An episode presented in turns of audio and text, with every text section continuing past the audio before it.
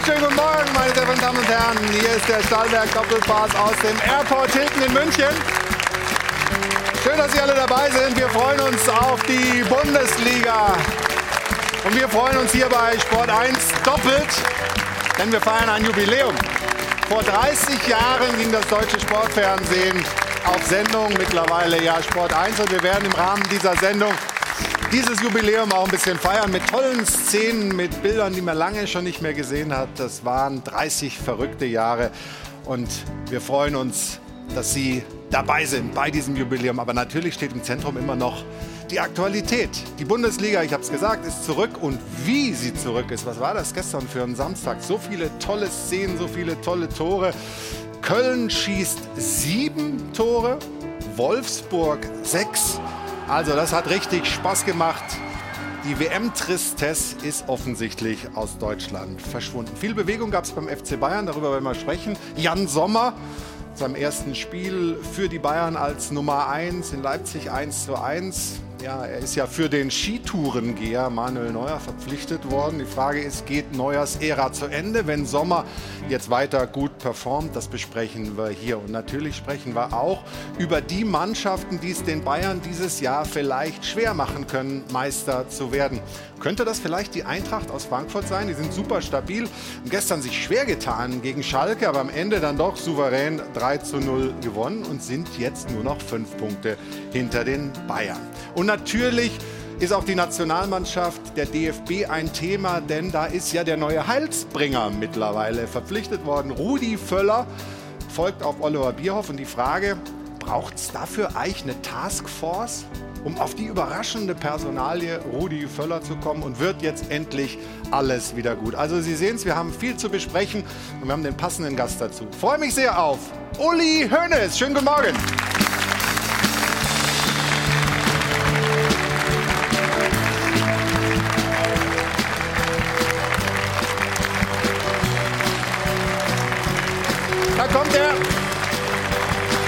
Adel und Band begleitet ihn mit dem Stern des Südens.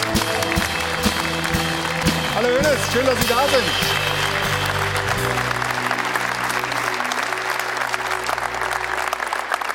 Ein gebührender Empfang. Ja, ist jetzt diese WM-Tristesse vorbei nach dem Bundesligaspieltag oder machen Sie sich Sorgen, dass diese negative Stimmung äh, auch die Bundesliga beschäftigt und besorgt? Also eines ist sicher, dass äh, das äh, schlechte Abschneiden der deutschen Nationalmannschaft dem äh, deutschen Fußball nicht gut getan hat. Allerdings haben wir das große Glück in diesem Jahr, dass viele Vereine in, international, in den internationalen Wettbewerben gut dastehen mhm. und das etwas auffangen können. Aber mittelfristig ist es extrem wichtig, speziell auf die EM 24 hin, dass die Nationalmannschaft als Lokomotive vorangeht und die Vereine hinterhergehen. Und ist Rudi Völler der richtige Lokomotivführer? Auf jeden Fall. Man braucht jetzt jemanden, der, der sagen wir, erstens vom Fußball Ahnung hat, zweitens natürlich als Persönlichkeit nicht so leicht angreifbar ist. Mhm. Gerade heute medial ist es sehr wichtig, dass du äh, vieles aushalten kannst. Und äh, ich glaube auch in der Zusammenarbeit mit Hansi Flick äh, wird seine, seine Meinung gehört, denn es ist extrem wichtig, dass man heutzutage äh, in der Gruppe äh, Erfolg hat. Und ich glaube, der Hansi Flick, der braucht so einen Mann neben sich, der ihm auch mal hilft, wenn es mal schwierig wird. Wir feiern ja heute 30 Jahre DSF-Sport 1. Wenn wir mal zurückgucken ins Jahr 93, im Januar, da sah die Bundesliga-Tabelle so aus. Der FC Bayern vorne vor Frankfurt, dann Werder Bremen. Am Ende war Bremen der deutsche Meister. Könnte es dieses Jahr wieder passieren, dass die Bayern es nicht schaffen? Oder sind Sie super optimistisch, dass da keiner eine Chance hat, den Bayern die elfte Meisterschaft in Folge zu nehmen? Also, dass Bayern deutscher Meister wird, das ist für mich hundertprozentig sicher. Und alles, was dahinter kommt, ist mir egal. Okay. Aber über das, was dahinter kommt, sprechen wir auch heute in der Sendung, unter anderem auch über die Eintracht. Aber zunächst möchte ich Ihnen mal die Runde vorstellen. Ich freue mich sehr über den Vorstandsvorsitzenden der Sport 1 Medien AG, Vorsitzender der Geschäftsführung von Sport 1, sozusagen das oberste Geburtstagskind heute.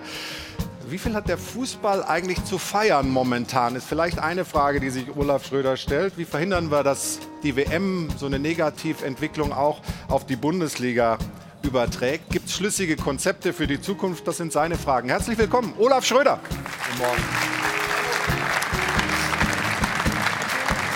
Unser nächster Gast sagt, ich bin Rheinländer vom Gemüt, Hauptstädter mit Herz. Er ist Chefredakteur von The Pioneer, ganz nah dran am politischen Berlin und als Anhänger des ersten FC Köln kriegt er heute das Lächeln nicht mehr aus dem Gesicht nach dem Spiel gestern. Ihm ist das Verbinden des Fußballs durchaus nicht fremd. Wie politisch darf und muss der Fußball sein? War es vielleicht doch ein bisschen zu viel Politik rund um die Nationalmannschaft in Katar? Ich freue mich auf Michael Bröker. Schönen guten Morgen.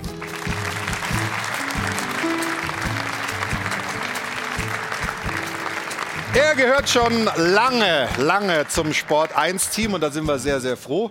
Aber als damals das DSF an den Start ging, war Mario noch Zweitligaspieler in Berlin. Heute schöpft er aus einem riesigen Erfahrungsschatz als Ex-Kicker und langjähriger TV-Experte. Schön, dass du da bist. Guten Morgen, Mario Basler. Guten Morgen.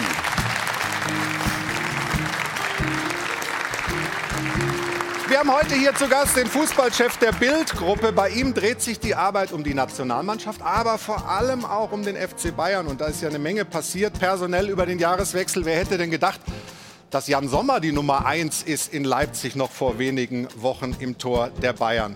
Was heißt eigentlich diese Personalie Sommer für die Zukunft? Welche Probleme ergeben sich daraus? Das werden wir besprechen mit Christian Falk. Schönen guten Morgen. Servus aus München.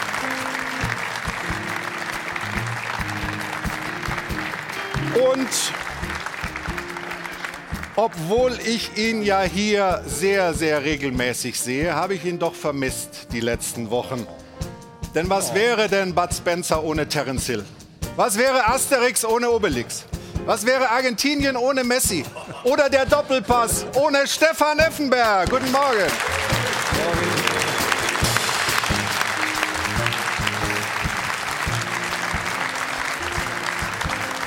Und jetzt, liebe Zuschauerinnen und Zuschauer, geht es Ihnen wahrscheinlich wie mir. Jetzt fehlt uns nur noch Jana Wosnitzer zu unserem Glück. Schönen guten Morgen, Jana. Schönen guten Morgen.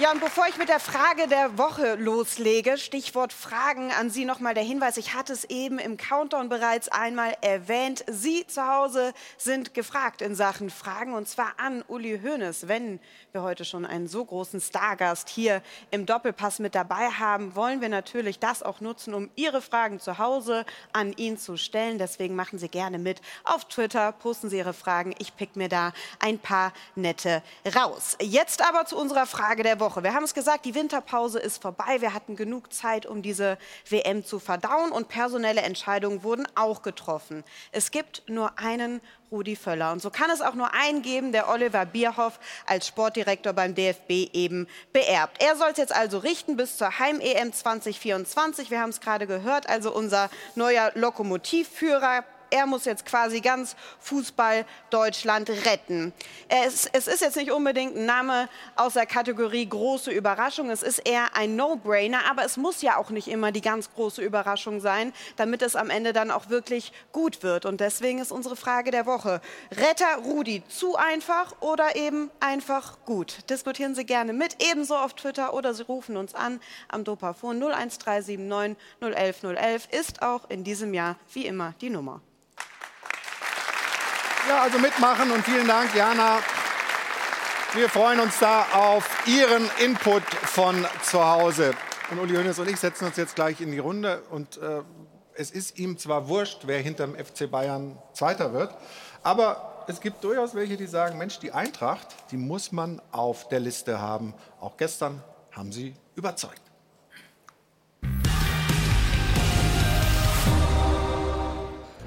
Stufe für Stufe nach oben.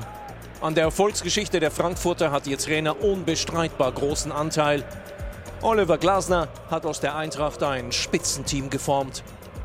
Der Mann, der sagt, wo es lang geht, hat die Hessen ins Achtelfinale der Champions League und im DFB-Pokal dirigiert und in der Liga auf Rang 2, weil eine homogene Einheit auf dem Platz steht. Es passt. Von hinten Vom überragenden Torhüter Kevin Trapp bis vorne. Aber ein Spitzenteam wirklich? Gewichtiges Indiz. Gegen mutige, aber nicht durchschlagskräftige Schalker brachte Glasners Mannschaft gerade mal drei Bälle aufs gegnerische Tor, aber die waren allesamt drin. Eiskalt dieser fünfte Sieg aus zuletzt sieben Ligaspielen.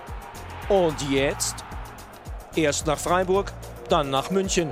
Die Woche der Wahrheit. Aber selbst wenn sich Glasners Team nicht aus der Erfolgsspur bringen lässt, steht als entscheidende Frage im Raum, muss der FC Bayern die Frankfurter wirklich fürchten?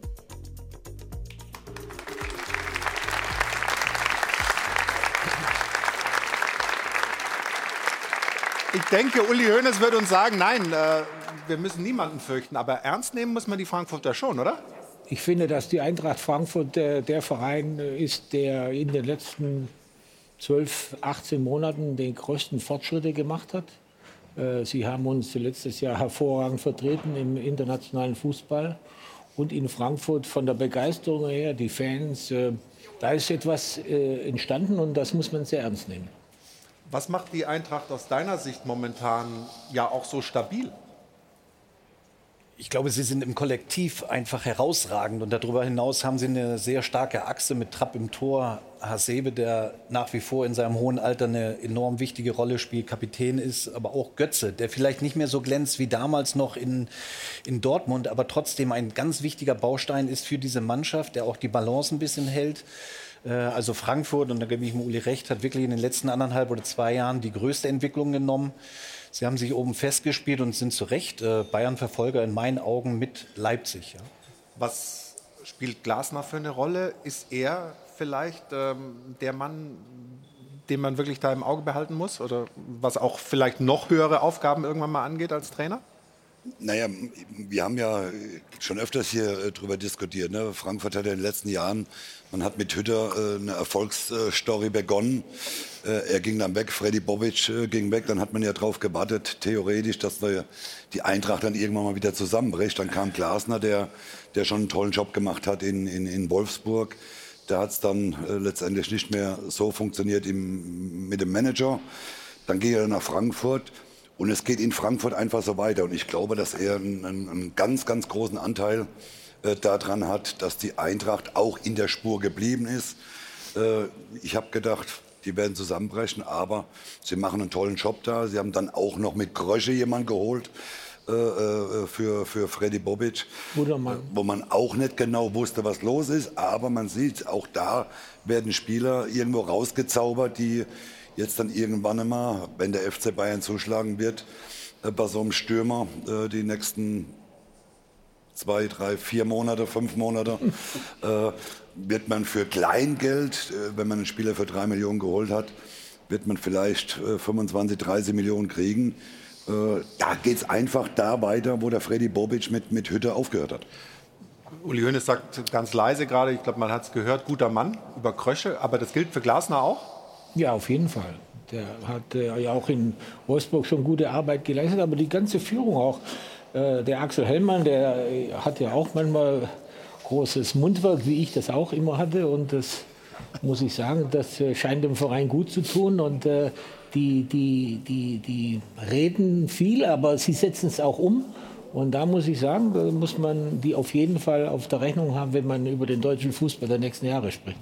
Uli Hoeneß sagt ja immer, Olaf, ja, der FC Bayern hat ja seine Sonderposition nicht irgendwie geschenkt gekriegt. Die anderen müssen einfach besser arbeiten. Also in Frankfurt wird offensichtlich gut gearbeitet? Ja, offensichtlich wird da sehr gut gearbeitet. Ich glaube, es ist gar nicht so lange her. Da waren sie sogar noch in der zweiten Liga. Sie sind damals ja in Aachen im Prinzip zurückgekommen.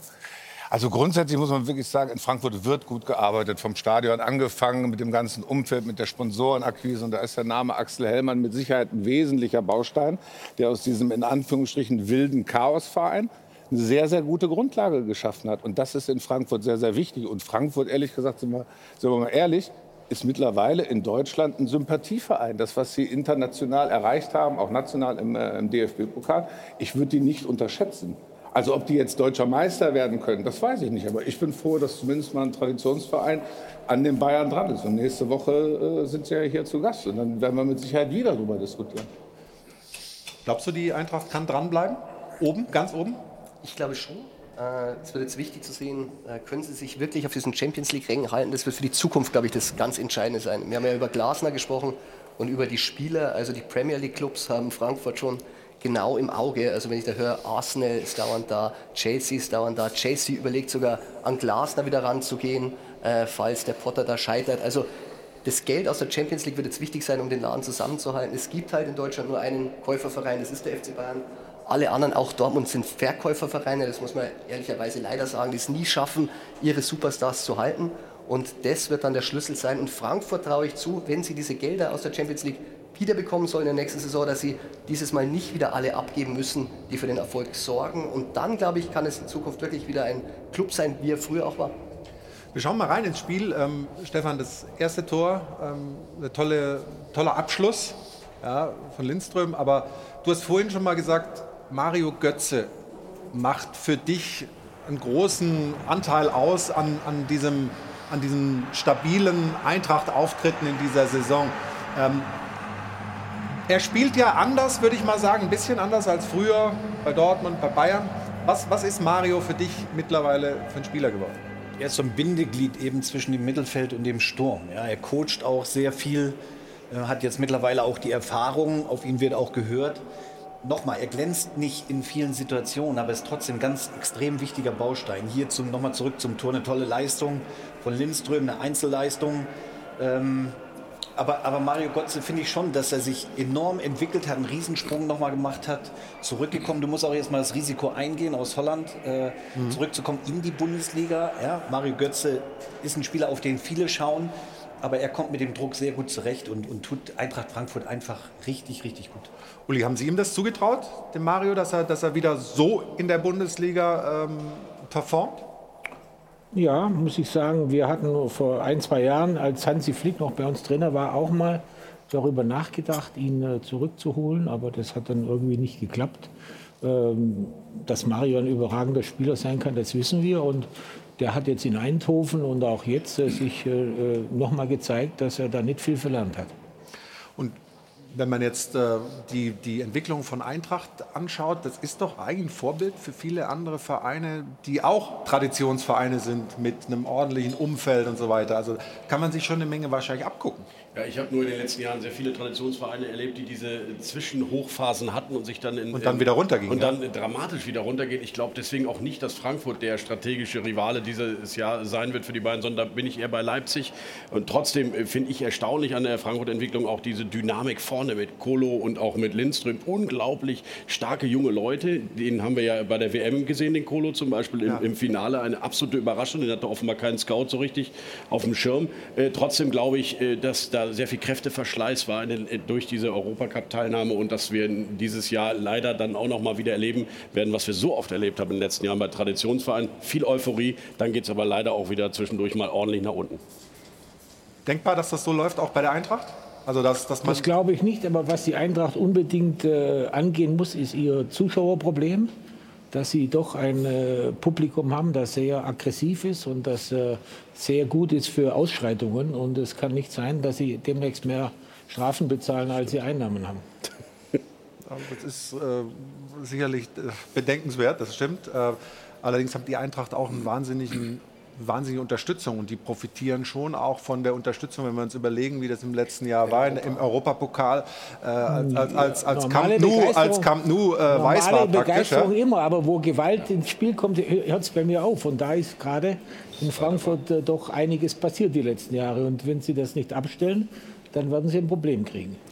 Bleiben wir noch mal bei der Diskussion, die du angestoßen hast. Wer sind dieses Jahr? Wir haben jetzt hinter den Bayern ein paar Vereine, die 30 Punkte haben. Wer sind denn die, die wirklich ernsthaft mitkönnen oder gibt es sie gar nicht? Ich glaube, diese Saison müssen wir wieder noch ein bisschen warten. Es entwickelt sich was. Ich meine, Leipzig ist jetzt gerade in der Umstrukturierung. Da ist wirklich äh, in der Führung jetzt viel passiert bei der Mannschaft. Und ähm, Frankfurt ist natürlich noch nicht so weit, um den Meistertitel mitzuspielen. Bei Dortmund ist es halt immer wieder die Frage, warum sie es nicht hinbekommen, stabil zu sein. Äh, haben natürlich immer wieder einen Aderlass. Also ich glaube, da geht es eher, wie Uli Hühner schon gesagt hat, um die Plätze dahinter. Und wenn wir uns überlegen, wer in die Champions League kommt, ich meine, Union hat gestern das Ding noch gedreht, Freiburg äh, deutlich verloren, Wolfsburg äh, kommt, du, du lachst, Olaf. Ich meine, die, wenn, wenn du die Plätze da siehst, äh, das, Das könnte die Champions League sein nächstes Jahr aus deutscher Sicht. Ich habe vorhin gelacht. äh, Also Zweiter, dritter, vierter haben 30 Punkte. Das haben sie gut gemacht für unser Jubiläum heute. Ich habe gestern äh, auf äh, 30 Tore Da waren nur 29 Ja, leider. waren nur 29. Alle haben was dafür getan, aber es waren nur 29. Nein, ich, ich lache überhaupt nicht. Ich finde ich find das gerade spannend, was da passiert. Ich möchte nur nicht äh, im Prinzip jetzt schon sagen, die Bayern sind deutscher Meister. Dann brauchen wir uns übrigens sonntags hier nicht mehr treffen, wenn das immer alles so klar ist. Also dann hören wir vielleicht auf damit. Aber ich glaube, wenn, die- wenn die Bayern in Anführungsstrichen die Punkte liegen lassen, müssen die anderen halt da sein. Das ist, also die Bayern haben es selber in der Hand, aber die anderen müssen da sein. Und ich glaube, dass Leipzig schon das Potenzial hat, da zu sein.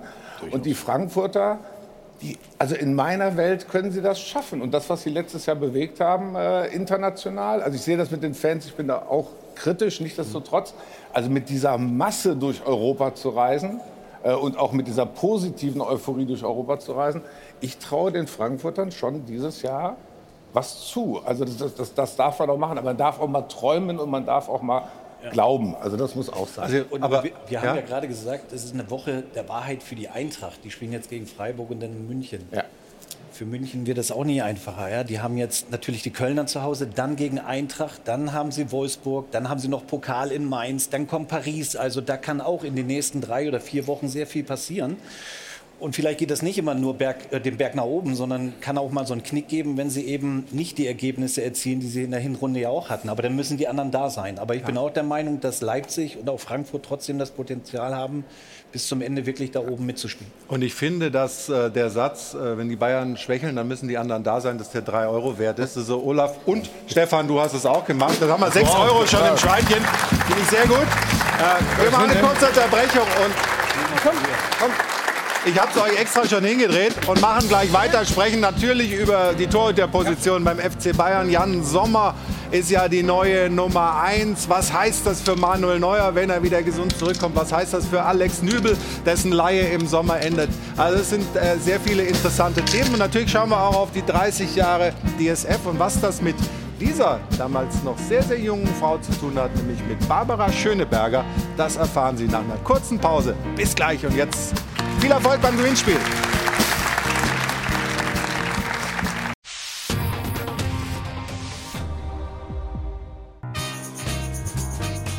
Barbara Schöneberger, Deutschlands bekannteste und beliebteste Moderatorin, dazu Entertainerin, Schauspielerin, Sängerin. Immer schon erfrischend witzig, schlagfertig und spontan. Aber kaum jemand erinnert sich, wie ihre Karriere Ende der 90er Jahre Fahrt aufnahm. Beim DSF Tennismagazin Tiebreak moderiert von Barbara Schöneberger. Für Tennisverrückte ist das hier genau das Richtige. Ich wollte mich bedanken bei dir, liebes deutsches Sportfernsehen, weil ähm, ihr habt meine Karriere möglich gemacht. Damals hieß der Programmdirektor Wolfgang Wild und der hat zu mir gesagt, du, jetzt nehmen wir uns beide an die Hände und springen wir ins kalte Wasser. Und das haben wir dann auch gemacht und es hat dazu geführt, dass zwei Tage später jo Jona Siebel wieder Tennis moderiert hat, weil ich konnte es halt einfach nicht. Ich war mir nämlich gar nicht genau sicher, wie das mit dem Vorteil und dem Rückteil und 40-0 und 30-40 irgendwie funktioniert beim Zählen. Deswegen war ich auch etwas unsicher in den Tennis-Interviews. Aber ähm, äh, am Ende ist doch nochmal alles gut gegangen, zumindest für mich. Ich wünsche euch alles Gute und ich freue mich wahnsinnig, ähm, dass es euch schon so lange gibt und dass es euch hoffentlich für immer weitergeben wird. Ja! Yes, yes, yes! Juhu! Vielen Dank, Barbara Schöneberger, für die Glückwünsche.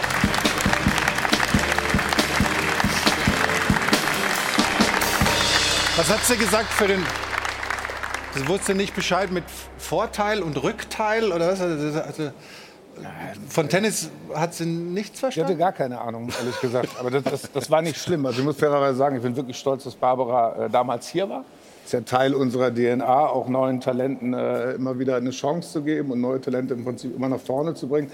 Dass das eine der größten Frauen ist in der Unterhaltungsbranche, müssen wir nicht drüber reden. Aber beim Tennis damals, sie sollte von einem Spiel zum nächsten geben und äh, wir brauchten natürlich brauchst du die Einleitung, wie steht's denn auf dem anderen Platz? Und dann hat sie mehr oder weniger gesagt, es steht 65 zu 32. Also es stand äh, 6-3, ähm, 5-2 und, und dann war relativ schnell klar, nee, sie hat wirklich gar keine Ahnung. Aber ähm, also ich glaube, es hat ihrem Weg nicht geschadet und für uns ist es eine, eine überragende Episode gewesen. Ja? Ja, das war ein kleines Puzzleteilchen einer tollen 30-jährigen Geschichte. Und wir werden im Rahmen dieser Sendung noch ein paar dieser wunderschönen Puzzlestücke sehen. Das war Barbara Schönebergers kurze Karriere als Tennismoderatorin. Jetzt kommen wir aber zu Personalien beim FC Bayern. Jan Sommer ist die neue Nummer 1. Diese Skitour von Manuel Neuer hat für viel Aufregung gesorgt, natürlich für eine schwere Verletzung und dann die Überlegung, wie stellen wir uns beim FC Bayern auf? Was machen wir? Und am Ende war dann jetzt im Sommer die Nummer 1 in Leipzig, aber es ist auch da, ich habe von Puzzleteilen gesprochen, eben ein Torwartpuzzle, was zumindest im Sommer irgendwie so ein bisschen auseinandergedröselt werden muss. Aber schauen Sie doch selber.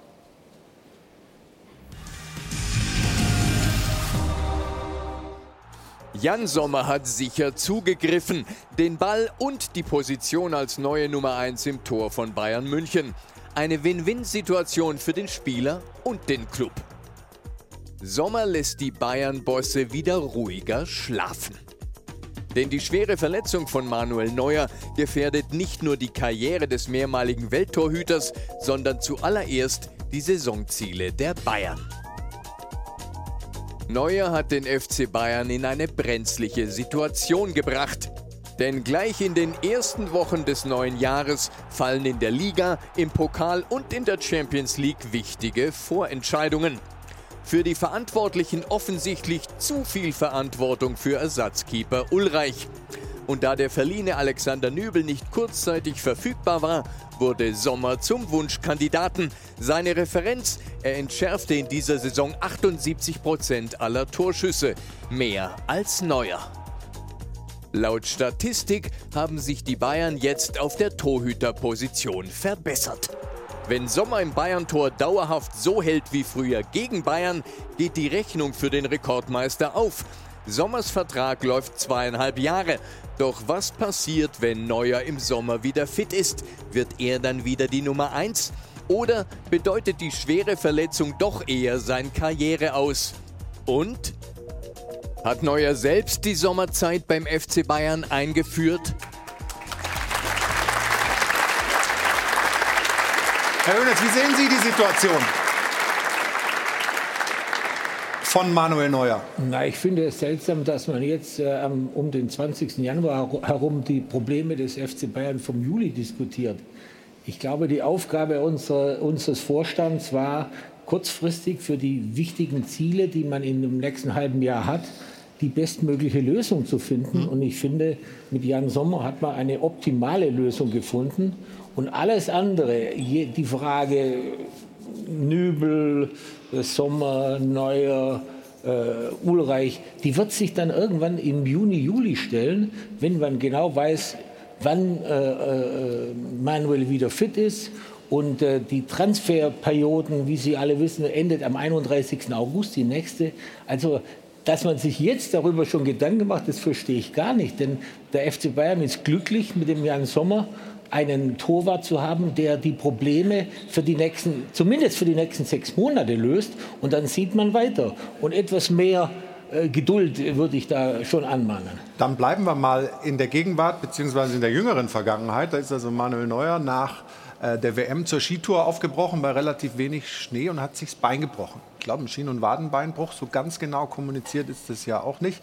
Ist man da nicht wenigstens in Anführungszeichen echt stinksauer auf die Nummer eins, wenn man sich einem solchen Risiko offensichtlich aussetzt?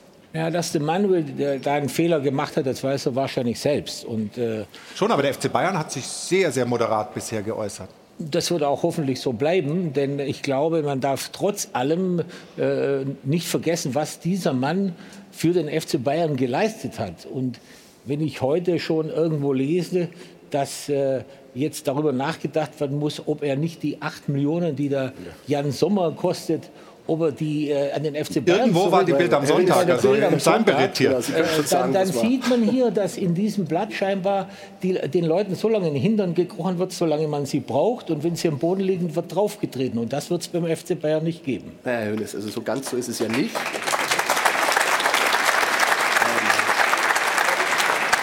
Das kommt ja, weiß ich, bis im Austausch mit dem Vorstand sind. Hasan Salihamidzic war ja heute schon auf Bild TV auf Sendung und da hat er schon auch gesagt, dass man mit Manuel Neuer über dieses Thema sicherlich reden wird. Er hat gesagt, das Wichtigste ist, dass er gesund wird, aber es ist jetzt keine Medienmeinung, es ist schon sehr im Club auch ein großes Thema, wie Sie wahrscheinlich auch wissen. Aber wir, wir, wir wissen ja, dass Sie gerne Ihre Meinung so ein bisschen verbrämt als die offizielle des Hasan FC Bayern. hat's gesagt, Herr Hönes. Ja, aber ich, ich kenne seine auch, denn ich rede auch regelmäßig mit ihm wahrscheinlich öfters als Sie.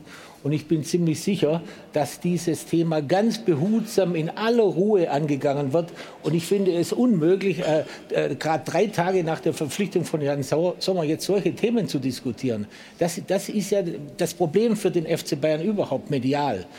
Kaum äh, ist irgendein Problem gelöst, wird versucht, das nächste aufzutun. Aber dieses Problem ist für den FC Bayern erst im Juni, Juli ein wirkliches Problem und nicht heute und Aber jetzt. glaub- Wenn man jetzt ständig über den Jan Sommer oder was auch immer passiert diskutiert, dann führt man es- das führt nicht, sicherlich nicht zur Ruhe, die der FC Bayern für die Ziele, die er jetzt hat, unbedingt braucht. Ja, aber da werfen Sie schon zwei Themen ineinander. Also das eine, wir reden jetzt über Geld und das andere, wir reden mal über die sportliche Situation im Sommer. Aber das eine hat Geld auch mit dem anderen direkt zu tun. Ich habe Sie auch ausreden lassen. Äh, beim Geld äh, muss man natürlich schon sagen, ähm, diese Transfersumme von 8 plus 1,5 Millionen, die schlägt natürlich schon zu Buche beim FC Bayern. Dazu kommt ein Gehalt von 5 Millionen für Sommer. Das ist ein Gesamtpaket von 20 Millionen Euro und der FC Bayern wollte im Winter ja bewusst nicht Geld ausgeben, um im Sommer dann perspektivisch vielleicht bei Harry Kane einzusteigen und so. Und das ist Geld, das dem FC Bayern definitiv fehlen wird. Und das ist natürlich mit der Verletzung von Manuel Neuer im Zusammenhang zu setzen. Ja, das ist Ihre These, aber es kann natürlich, Das ist Fakt. wie ihr- es, es kann im Leben immer wieder was passieren. Und glauben Sie, dass der Manuel Neuer Ski gefahren ist, in, der, in, in dem Glauben, dass er sich so schwer verletzt? Also das ist nun mal ein Unfallereignis und jetzt muss man jetzt in aller Ruhe schauen, wie man das beim FC Bayern bewertet. Aber es war und das überlassen wir nicht. Ihnen, sondern das überlässt der FC Bayern dem Vorstand und möglicherweise dem Aufsichtsrat. Aber in der, in der Risikominimierung, das, das, das zeigt ja schon die letzte Zeit. Also Skifahren ist jetzt nicht unbedingt das Beste, was Fußballer in Anführungsstrichen äh, im Winter machen sollten. Und das ist in Anführungsstrichen der teuerste Skiurlaub mit 8 Millionen plus X. War Ist keine Frage. Das ist keine Frage. Deswegen, ich finde schon, das kann man schon diskutieren, ehrlich gesagt, in welche Situation Neuer auch im Hinblick auf Paris Saint-Germain. Ich glaube schon, dass er die beste Lösung im Tor gewesen wäre. Sie haben eine super Alternative gefunden, um Gottes Willen. Aber ich finde schon, der Sommer interessiert mich auch nicht. Also der Sommer, Sommer interessiert mich auch nicht. Aber die Kurzfristigkeit, finde ich, ist schon ein Thema, was man diskutieren kann. Also in der Konsequenz, Herr Hönes, wir sind ja heute hier prominent besetzt. Da waren Sie früher auch in Anführungsstrichen härter. Den jungen Mann, äh, den haben Damals wir damals, jung, damals den Mario, haben wir glaube ich mit dem Sven zusammen äh, nach einer kleinen Eskapade Regensburg war es, wenn nicht alles Eine Pizza täuscht. essen oder sowas, ne? Mehr war das einer, doch nach nicht. einer Pizza aussuspendiert. Ich will jetzt nicht, dass Manuel Neuer suspendiert wird. Und was sie dieses Jahr gut machen, ist, sie diskutieren das alles intern. Das ist schon mal richtig gut. Aber in der Konsequenz mussten andere äh, Spieler auch schon mal unter der harten Hand mit einer Verfehlung auch mal leiden. Ja, aber ich muss no, noch mal sagen, ich glaube, dass der, F der Erfolg des FC Bayern die letzten 20, 30 Jahre auch damit zusammenhängt, dass wir solche Themen sehr human, sehr sozial, sehr menschlich behandelt haben. Und da spielte jetzt die eine oder andere Million keine Rolle, sondern der Mensch war das Wichtigste und dann kam das Geld und nicht umgekehrt. Der FC Bayern hat sich ja auch sehr großzügig gezeigt, muss man ja auch sagen, bei Manuel Neuer. Er war ja jetzt schon mal lange verletzt, aber das war natürlich eine andere Situation. Damals bei Real Madrid wollte er wieder unbedingt spielen. Bayern wollte auch, dass er spielt. Und da hat er sich die Verletzung auf dem Platz zugezogen. Das muss man ganz klar sagen. Und da hat der FC Bayern auch weit über seine Verpflichtung hinaus das Gehalt weitergezahlt. Aber es war halt, wie gesagt, eine Verletzung auf dem Fußballplatz. Stefan, glaubst du, und das Zum ist Glück ja, sind Sie nicht Manager bei Bayern München. Aber, aber jetzt musst du doch eigentlich den Mario mal reinnehmen. Warte mal, Okay, ich, wollte Mario. mal- ich wollte auch mal was sagen. Ja. ja bitte. Dass der FC Bayern im Sommer wieder Spieler holen kann, spende ich schon mal die ersten 10 Euro. Danke. Aber wenn du, wenn du es da rein tust, dann kriegst du nicht der FC Bayern. Nein, die FC Bayern, wenn er jetzt hat 8 Millionen, ich glaube, der FC Bayern geht jetzt halt am Stock. Er wird jetzt halt kein Geld mehr haben. Oder ist das so? Also Sie haben Die waren ja nicht geplant, die 20 Millionen. Ich fange an mit 10 Euro. Bravo, Mario. Mache ich sehr gerne. Also, Mario, du musst mir noch deine Adresse für die Spendenbescheinigung geben. die, die schicke ich dann. So. Ja, okay. Aber Ich meine, die Diskussion, ob jetzt Manuel Neuer, ob das jetzt ein, das ein Fehler war, ich meine, er wird sich am meisten selbst ärgern. Ja, da brauchen wir ja nicht drüber reden, dass So, das ein Fehler jetzt, war, oder? Ja, also ob es ein Fehler war oder nicht. Ich meine, die Jungs müssen ja auch immer mal Urlaub machen. Der eine fährt, fliegt in die Karibik, der andere geht äh, Skilaufen. Wo ist das Problem? Ich, wir haben ja eine Diskussion die Woche schon mal gehabt oder die letzten Tage. Es gab früher gab es auch mal im Vertrag stand mal drin, Skifahren ist nicht erlaubt. Das hat man auch nur bei den guten Spielern reingeschrieben, so wie bei mir. Du kannst ja gar nicht Skifahren, oder? Nee, ich durfte ja auch Bei nicht. dir deswegen- stand drin, du sollst Skifahren gehen.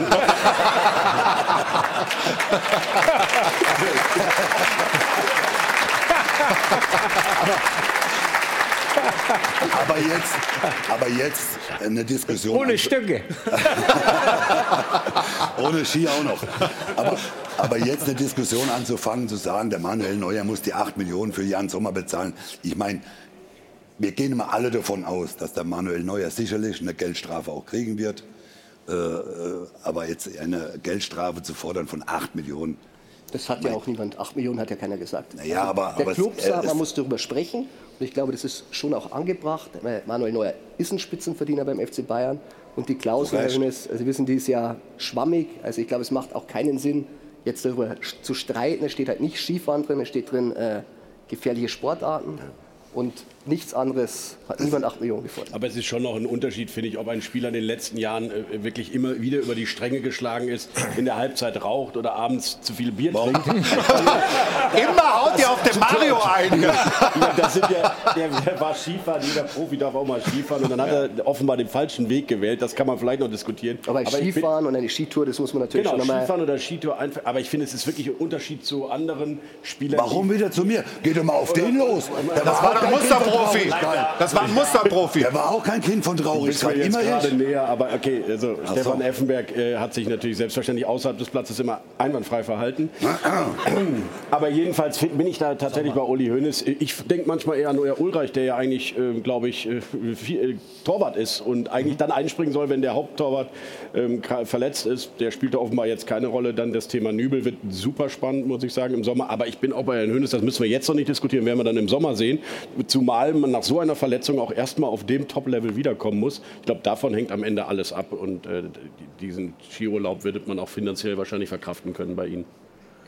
Ja, und Gladbach freut sich, darfst du auch nicht vergessen. Also Sommer wäre, glaube ich, im Sommer wieder, ablösefrei gewesen. Jetzt bekommen sie im Prinzip im Winter ihren, ihren, Charity-Aktion für einen Mitbewerber war das. ja, sie kriegen ihren neuen Torwart finanziert. Also es gibt Ja. schon mehrere Gewinner in dieser, äh, in dieser Pause. Pause. Also das muss man fairerweise sagen. Also, und ich finde, man hat mit Ulreich, das ist eine schöne Diskussion, ich glaube, du hast den noch besseren Torwart halt jetzt verpflichtet und hast immer noch die Nummer zwei dahinter. Und Also, Ulreich sollte sich vielleicht dann auch jetzt einen anderen Verein suchen, weil wenn man nicht gewählt wird, wenn man eigentlich spielen sollte, finde ich es auch ein bisschen schwierig. Aber das ist eine Nebendiskussion. Aber das, Wir machen jetzt- er ist sich ja seiner Rolle bewusst bei, bei Sven Ulreich. War er immer. Das, bitte? Das war er immer. Das war immer. Ja, es war immer, klar, wenn er bei Bayern loyaler Torwart, dass also er... besser geht's ja gar nicht. Natürlich. So, und es gibt ja zwei Punkte in dieser Geschichte. Der erste ist, natürlich ärgert sich Manuel Neuer am meisten darüber. Aber ich finde auch richtig, was Uli gesagt hat. Und so kenne ich auch den FC Bayern München, dass sie bei verdienten Spielern, so wie, also meine Person jetzt, bei Mario jetzt nicht so,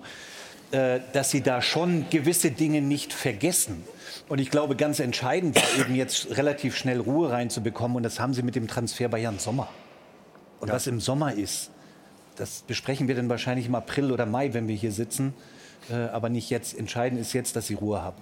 Aber wir sprechen gleich weiter nach einer kurzen 40-sekündigen Exklusivwerbung auch darüber, und natürlich ist das Zukunftsmusik, ob wir hier in der Runde das Gefühl haben oder den Eindruck haben, wir, wir trauen es Manuel Neuer zu, nach dieser schweren Verletzung wieder die Form zu erreichen, äh, die er braucht, um die Nummer 1 beim FC Bayern zu sein. Kurzen Moment Geduld, dann geht es gleich weiter, aber vielleicht jetzt mal genau hinschauen, ist ganz interessant. Also das war der Hinweis auf äh, großes Kino. Manta, Manta, warst du eigentlich Opel-Fahrer, Olaf, früher? Nee, ich war immer Ford-Fahrer. Aber lustig ist ja, wir machen ja heute alles hier mit äh, Sport 1 und DSF und äh, dem FC Bayern. Ich glaube, Opel war auch mal ein großer Sponsor von, äh, von Bayern München. Und ja, ich freue mich auf Manta Manta. Aber ich habe ihn selber nie gefahren, ehrlich gesagt. Ja, ich freue mich auch drauf. Und Uli Hoeneß hat gerade vorgemacht, wie sein Bruder Dieter früher nach Winterurlauben, nach, Ski, nach Skiurlauben immer ins, ins Training. Würden Sie es noch mal damit? Und, wie, wie kam man dann? Also hat die Langlaufski noch drunter gehabt, oder was? Okay. Aber er war nicht alleine. Nein, nein, nein, keine Frage. Ähm, aber natürlich beschäftigt uns dieses Thema auch äh, die Ambitionen von Jan Sommer und die Frage, ähm, wird Manuel Neuer wieder seine Form erreichen. Äh, Jana, bitte, du legst noch mal ein bisschen was vor ähm, für die weitere Diskussion hier in der Runde. Ja, wir schauen noch einmal auf das äh, Freitagsspiel. Dort ja das Debüt dann von Jan Sommer im Bayern-Dress. Mit 34 Jahren und 34 Tagen war er der drittälteste Bayern-Debütant nach Jörg Butt und Toni Schumacher. Insgesamt hat er drei Bälle aufs Tor bekommen. Einer davon war drin. Trotzdem unterm Strich war das schon ordentlich. Und vor allem, wenn man sich seine Statistik über die komplette Saison anschaut, ist das doch beeindruckend. 78 Prozent parierte Bälle. Das ist Ligaspitze und das bedeutet, bedeutet eben auch, damit liegt er vor ja, Manuel Neuer. Der hat nämlich nur immer noch sehr gute 74 Prozent aller Bälle pariert. Auf Instagram hat sich Jan Sommer natürlich nach seinen über acht Jahren bei Borussia Mönchengladbach entsprechend von den Fans verabschiedet. Und was bemerkenswert ist, wenn man hier mal so ein bisschen durch die Kommentare scrollt, sieht man wirklich einfach durch die Bank weg, durch nur Glückwünsche für Jan Sommer, auch von den Fohlen-Fans. Sie sagen, zeig den Bayern, dass du besser bist als Manuel Neuer. Deswegen vielleicht auch mal die Frage in die Runde. Er hat ja jetzt einen Vertrag bis 2025 in München bekommen. Wir haben die Statistiken gerade gesehen. Ist das nur eine Momentaufnahme oder ist er vielleicht wirklich besser als Manuel Neuer? Und hier kündigt sich so ein bisschen eine Wachablösung an. Stefan, was ist deine Einschätzung zu dieser Qualitätsdiskussion im Tor? Wie gut ist Jan Sommer im Vergleich zu Manuel Neuer? Na, ist ein absoluter Top-Torhüter, überhaupt keine Frage. Das hat er zu Genüge bewiesen bei Borussia Mönchengladbach in, in vielen Spielen, nicht nur national, auch international. Das ist überhaupt keine Frage. Ähm, Nagelsmann hat ja gesagt, wenn Manuel Neuer zurückkommt, dann ist es unsere Nummer eins. Aber ich glaube, dass es schwierig ist, nach so einer Verletzung mit dieser Reha, und es ist ja nicht die erste langfristige Verletzung, die Manuel Neuer hat, sondern wir können einige aufzählen. Ich glaube, das kommt dazu. Und dann in Verbindung mit seinem Alter ist es enorm schwierig, wieder zurückzukommen, um die 100 Prozent zu erreichen. Also ich glaube schon, dass wir nicht davon ausgehen sollten, dass Sommer im Sommer wieder den FC Bayern verlässt, sondern ich glaube schon, dass Jan Sommer langfristig bei Bayern München die Nummer eins bleiben wird. Nach deinen Informationen könnte er aber den FC Bayern wieder verlassen, Jan Sommer, wenn Manuel Neuer wieder fit ist im Sommer oder wie sieht es aus? Ja, es ist äh, vereinbart worden, dass man sich im Sommer zusammensitzt. Es gibt jetzt keine Klausel, mhm. aber man ist sich durchaus bewusst, äh, dass die Situation eintreten kann. England war interessiert an Sommer, United zum Beispiel, da weiß man auch nicht, zwar mit De Gea. Aber ähm, ich bin da auch bei Stefan, also ich zweifle schwer daran, dass äh, Manuel Neuer zur neuen Saison wieder bei 100 Prozent ist. Ähm, deshalb glaube ich auch der lange Vertrag sehr, sehr sinnvoll, weil sonst hätte man das gleiche Theater, das man jetzt im Winter gehabt hat, jetzt wieder im Sommer gehabt. Deshalb eine sehr, sehr gute Entscheidung, ein Vertrag bis 2025. Ich war beim Leipzig-Spiel, habe mit Jan auch kurz am Spiel darüber gesprochen und er war da sehr relaxed in der Frage. Also er will sich das auch anschauen, da ist, glaube ich, noch nichts besprochen. Man muss wirklich schauen, ich wünsche auf Manuel Neuer, ja. dass er wirklich zu 100 Prozent zurückkommt. Er wird im März jetzt 37. Es ist eine schwere Verletzung. Sie wurde medial äh, ein bisschen runtergespielt von Seiten von Bayern. Also es hieß was, ja, was, heißt, was heißt das? Hast, hast du da ja, andere Informationen? Naja, es hieß ja nur Fraktur des Unterschenkels. Also Du hast es ja vorher richtig angesprochen, es soll ja ein offener Schien- und Wadenbeinbruch gewesen Offen sein. Offen habe ich nicht gesagt, das, ist, das weiß ich nicht. Sag ich. Sagst du? Ähm, und das ähm, ist natürlich dann schon einmal eine andere Geschichte. Äh, der Knochen, äh, der muss auch wieder halten. Das ist sein Bein, mit dem er abspringt. Also ich denke und hoffe, er kommt wieder zurück. Aber wann, kann im Moment noch niemand sagen. Und zu Anfang der nächsten Saison, das wäre schon sehr optimistisch. Herr Hönes, wenn er sagt offener Schien- und Wadenbeinbruch, das wäre jetzt für mich neu. Ist das, können Sie das bestätigen? Ich denke, dass es äh, immer noch äh, auch bei einem Fußballspieler die Möglichkeit gibt, äh, von einem äh, Erzgeheimnis zu sprechen. Und ich glaube nicht, dass jetzt äh, der OP-Bericht äh, in der Bildzeitung veröffentlicht werden muss. Ich glaube, dass es ausreicht, was gesagt wurde. Das Bein ist gebrochen und wir müssen jetzt abwarten, wie der Heilungsprozess verläuft. Und ich finde es sehr seltsam, diesen Abgesang, den teilweise, der teilweise jetzt über Manuel Neuer hereinbricht, das finde ich unglaublich. Bis vor ein paar Monaten war er für mich der beste Torwart der Welt und jetzt äh, wird das alles in Frage gestellt. Ich bin ziemlich sicher, dass all das, was jetzt gerade passiert, dazu führen wird, dass Manuel noch heftiger und noch heißer an seinem Comeback arbeitet. Und dann sehen wir mal, wenn wir uns im September hier wieder zusammensetzen, wer dann bei uns im Tor. Was wir ihm auch wünschen, Herr Hönes. Ja, Sie scheinbar nicht.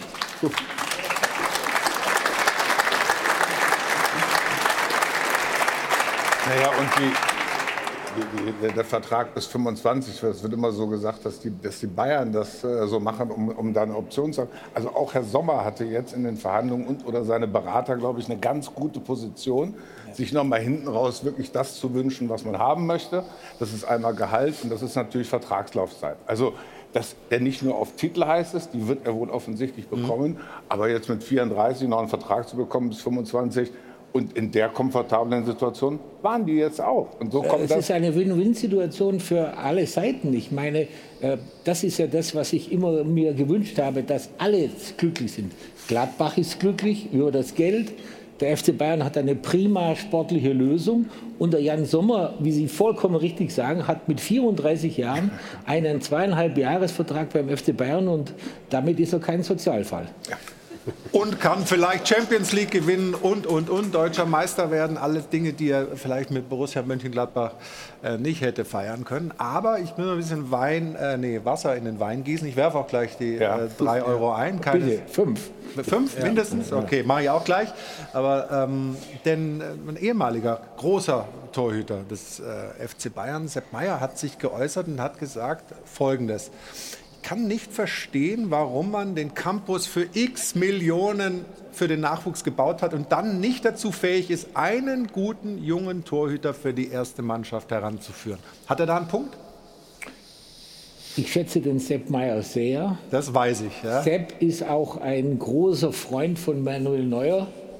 Und das ist doch ganz klar, dass er ihn versucht zu verteidigen. Aber die wirtschaftliche Situation des FC Bayern hat es unbedingt notwendig gemacht, eine solche sportliche Entscheidung zu treffen. Denn die Alternative wäre ein 18-jähriger Bursche gewesen, der gegebenenfalls jetzt gegen Paris Saint-Germain in der Meisterschaft bei wichtigen Spielen, im DFB-Pokal in Mainz oder wo auch immer, äh, eingesetzt äh, hätte werden müssen. Und deswegen bei aller Liebe, ich mag den Sempia und ich weiß, warum er das sagt, aber er muss verstehen, dass das die richtige Entscheidung des FC Bayern war. Und das hat mit der Nachwuchsarbeit des FC Bayern überhaupt nichts zu tun. Denn ein 18-, 19-jähriger Torwart kann niemals, niemals in einer solchen Situation die Alternative sein. Außer es sind außergewöhnliche Talente wie Donnarumma ja. oder so, die, die, ja, die, die schon mit 17, 18... jahrelang gebraucht, ja bis, bis er, der war ja bei Paris auch schon ziemlich auf dem absteigenden Ast. Dann hat er sich wieder erholt. Und solche Phasen von drei bis fünf Monaten kann man sich nicht leisten, weil dann ist die Saison vorbei. Wenn wir gerade bei Sepp Meier sind, ich meine, da gibt es ja auch eine gewisse Parallele.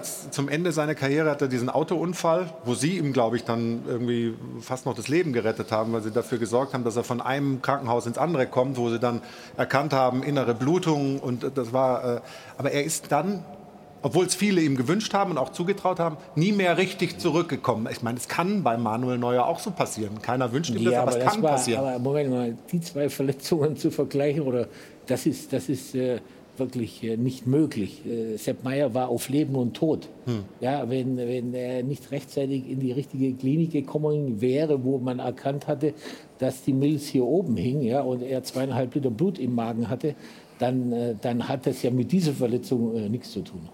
Nee, das ist klar. Aber die, aber die Situation, dass jemand schon in den 30ern ist und mit was auch immer für eine Verletzung vielleicht nicht mehr seine Form findet. Die Verletzung findet. von Sepp Meyer hätte auch bei einem 18-Jährigen zum Ende führen können. Also insofern hat, kann man die zwei Dinge nicht vergleichen.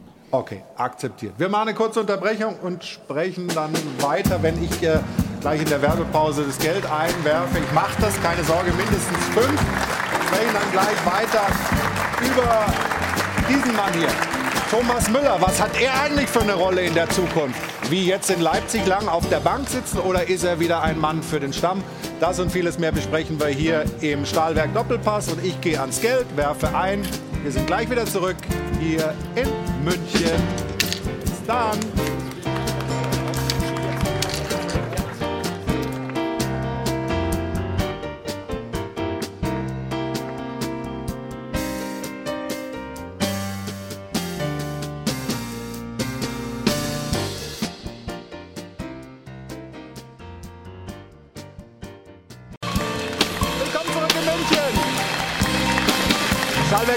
Hier aus dem Airport Hilton. Eine besondere Sendung. Schließlich feiern wir 30 Jahre DSF. Sport 1. Uli Hoeneß ist zu Gast und wir äh, haben hier eine sehr interessante Runde. Freuen uns, dass Sie weiter dabei sind und äh, dass wir jetzt weiter über die Themen des deutschen Fußballs sprechen dürfen. Wir bleiben noch beim FC Bayern. Da hat Jana noch ein paar Geschichten, die uns vielleicht hier die Diskussion vorantreiben. Du beschäftigst dich auch noch mal kurz mit dem Spiel vom Freitag, richtig? Ja, jetzt wollen wir endlich mal sportlich werden ja. und den rollenden Ball sehen. Wir schauen auf die 37. Minute, denn es geht um ihn hier, um Erik Maxim Choupo-Moting. Er hat also das erste Tor in der Fußball-Bundesliga im Jahr 2023 geschossen. Nach Vorlage von Gnabry war es, schöne Flanke und dann macht er es aus vier Metern. Das war insgesamt sein zehnter Ballkontakt im Spiel und insgesamt sein siebtes Saisontor. Man muss überhaupt sagen, für Choupo-Moting läuft es richtig gut. Schon vor der Weltmeisterschaft im Jahr 2022 noch hatte er zehn Tore auf dem Konto in den letzten neun Pflichtspielen. Dann bei der Weltmeisterschaft hat er auch eine Bude gemacht und jetzt dann also der Start ins neue Jahr ebenso vielversprechend mit gleich dem ersten Tor im ersten Spiel. Sieben Saisontore, das sind so viele wie in seinen ersten beiden Bayern-Jahren zuvor zusammen und in zwölf Pflicht, sein zwölftes Pflichtspieltor in dieser Saison ist ebenso eine neue persönliche Bestmarke. Jetzt habe ich ihn ganz schön viele Zahlen um die Ohren geworfen. Eine Frage bleibt aber offen und zwar die nach seinem Vertrag. Und deswegen will ich diese Frage jetzt in die Runde werfen, vielleicht sogar direkt an Uli Hoeneß. Wie sieht es denn da aus in Sachen Vertragsverlängerung bei Erik Maxim Choupo-Moting? Weil auch der Vertrag läuft ja, da ist er schon wieder, im Sommer aus.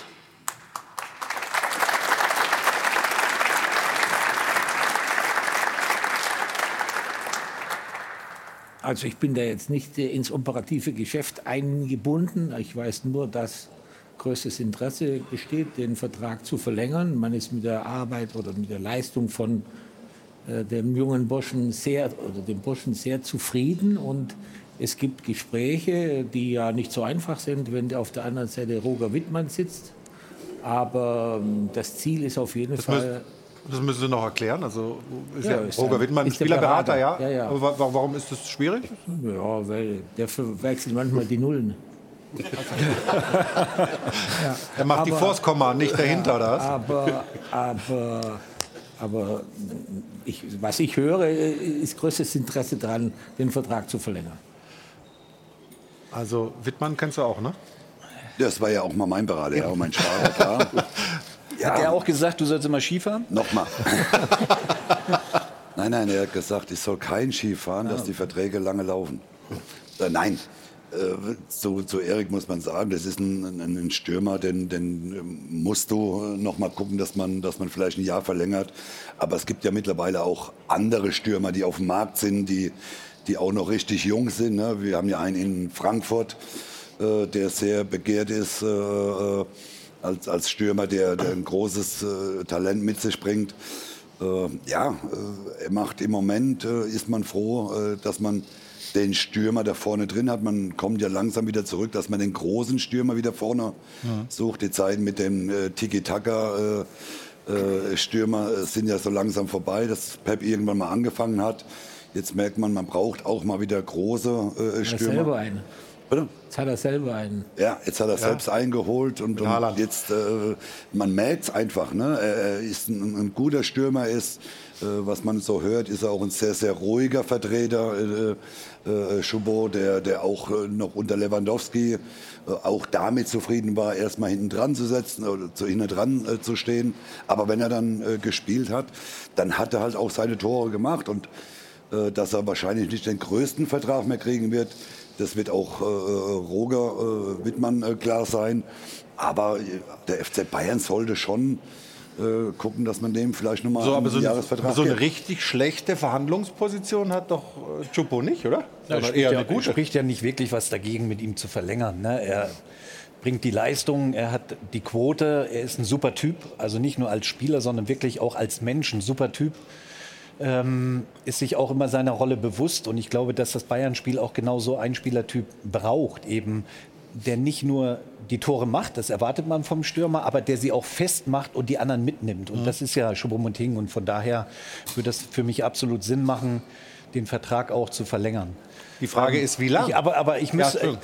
wir hatten ja auch mal so eine Situation, als ich noch Spieler war und wir haben ja den Vertrag dann in der zweiten Zeit verlängert. Vielleicht kannst du mal erzählen, wie das ablief, weil das Sag mal, kannst du dich daran erinnern, im Hotel, in der Lobby, ey Stefan, wir wollen ja verlängern. Ist okay, mach. Ich komme morgen rein oder Montag zum, Das zum waren noch Unterschreiben. andere Zeiten. Das waren noch andere Zeiten. Das war einfach so, na, wir wollen noch mal ein Jahr hinten dran. Bist du bereit? Ich sag ja, mach. Ich komme am Montag ins Büro, kein Problem. Und dann zack, bumm. Aber die Frage ist, ob ein Jahr reicht für Erik. Ja, Uli Ob er nicht ja, zwei will. Uli Hoeneß hat es ja schon ein bisschen angedeutet. Hassan Salihamidzic hat bei den Kollegen heute auch schon ein Update dazu gegeben. Also Bayern will verlängern, hat er gesagt. Er hat auch gesagt, Chupu möchte verlängern. Das ist ja wirklich neu, dass der wirklich unbedingt möchte. Aber es geht jetzt natürlich ums Geld und um die Laufzeit. Beim Bayern ist es ja üblich, dass Spieler über 30 eigentlich nur ein Jahr bekommen sollen. Chupo hätte natürlich gerne mehr, ein bisschen Planungssicherheit.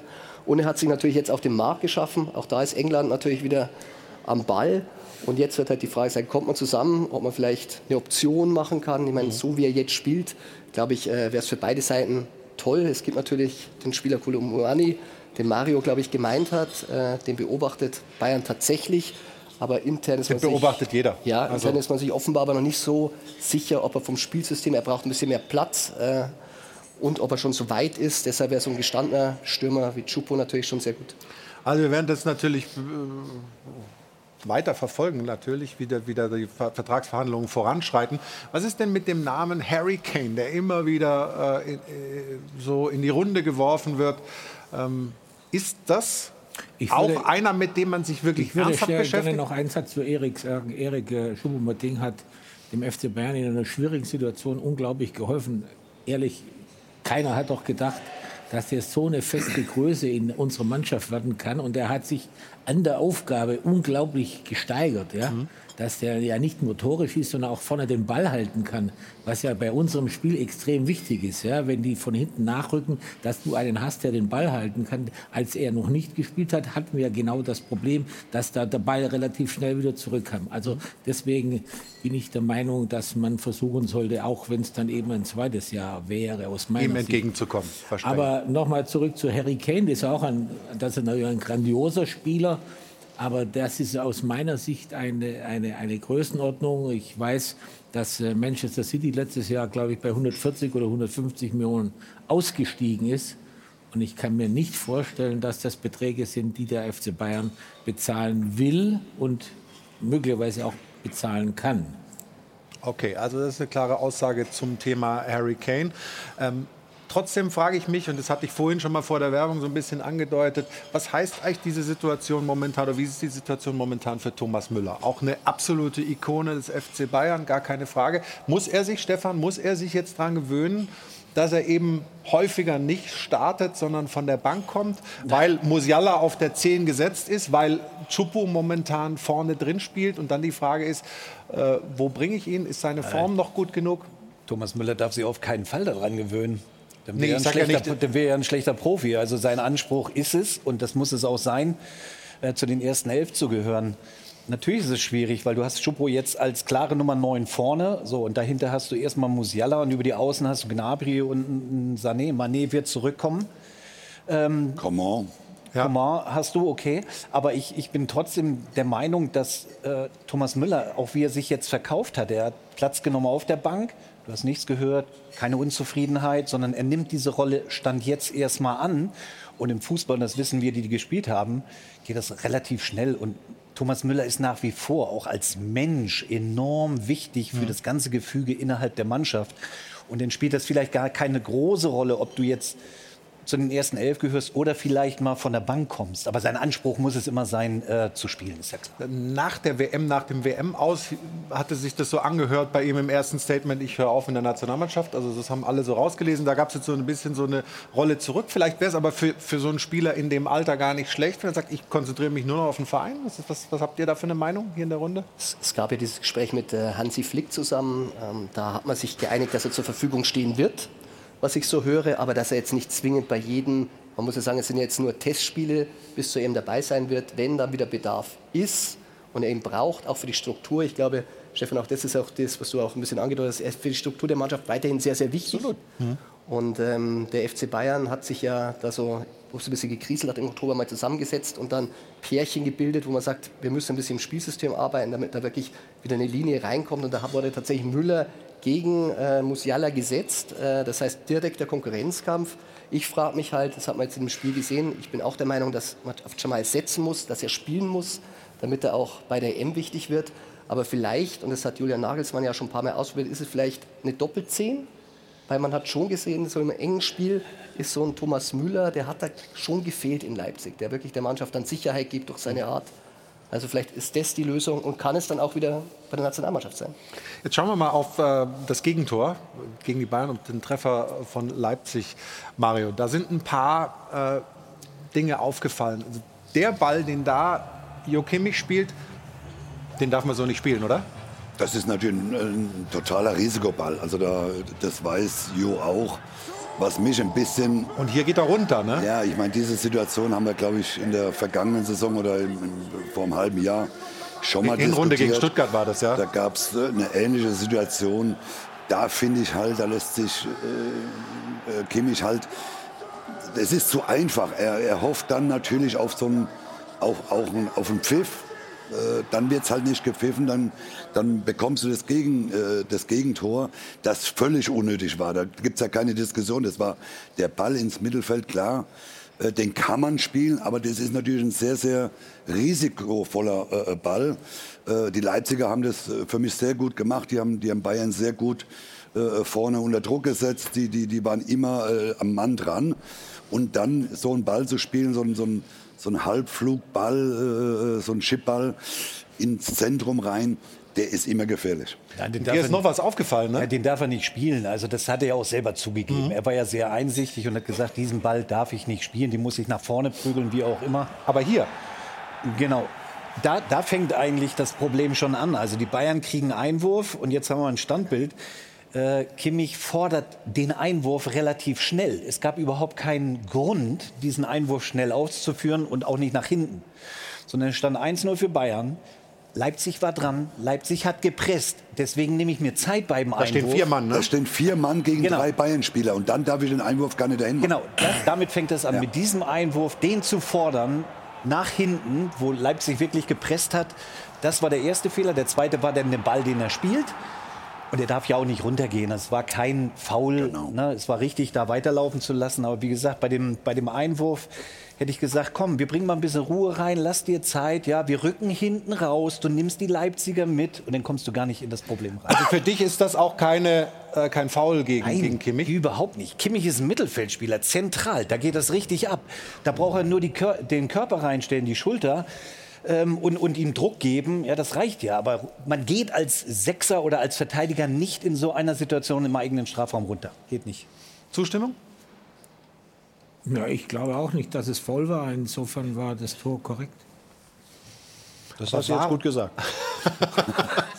Aber warum, warum geht er da runter? Warum macht er das Also- jetzt zum, zum zweiten Mal? Also wir haben die Szene auch noch mal vorbereitet aus dem Stuttgart-Spiel. Also vom, Warum Grunde, vom das? Grunde her ist es ja nicht nur das zweite Mal. Also das macht ja Jo Kimmich, macht's, passiert ja oft. Ne, dass er im Mittelfeld, ich meine, es gab auch äh, Zeiten, wo die, da haben wir die, die Ja, Situation. das war so ein kleiner Zupfer am, an Ja, der ja, Schulter. das ist auch kein Foul. Also da, äh, wenn das ein Foul ist, dann, dann wird ja im, dann wird ja nicht mehr gespielt, dann ist er nur noch, weil es ist immer ein bisschen Körperkontakt da. Und, und Jo muss das einfach wissen. Er hofft natürlich in, also wenn das ein Foul ist, äh, dann, dann, dann verstehe ich die Welt nicht mehr. Jo weiß das ja selbst. Er macht ja auch das ein oder andere Mal. Muss man auch mal ein taktisches Foul machen, wie auch immer.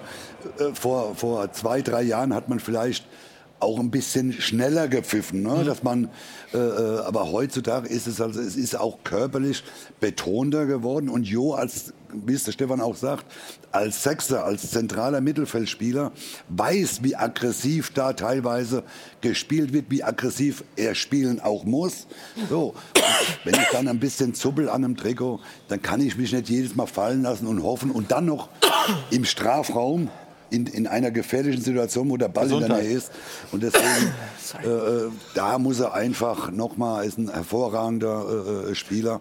Aber da ist es manchmal ist es noch ein bisschen zu kindlich. Ist er in der Krise ein bisschen oder ist das, ist das zu viel? Es war ein bisschen überraschend nach der WM, wo er von diesem emotionalen Loch gesprochen hat. Deshalb diskutieren wir das jetzt auch ein bisschen. Ja, also ich bin bei dir, dass er als Mittelfeldspieler darf er da nicht Gib mal ein bisschen Wasser. Oh, du bist also, Bitte ein bisschen heiß. Ja, ja, kann ja, nicht da- mehr sprechen, das kann ja wohl wahr sein. Hier, kommt, dann nimm dein Trink Wasser. mal einen Schluck, so.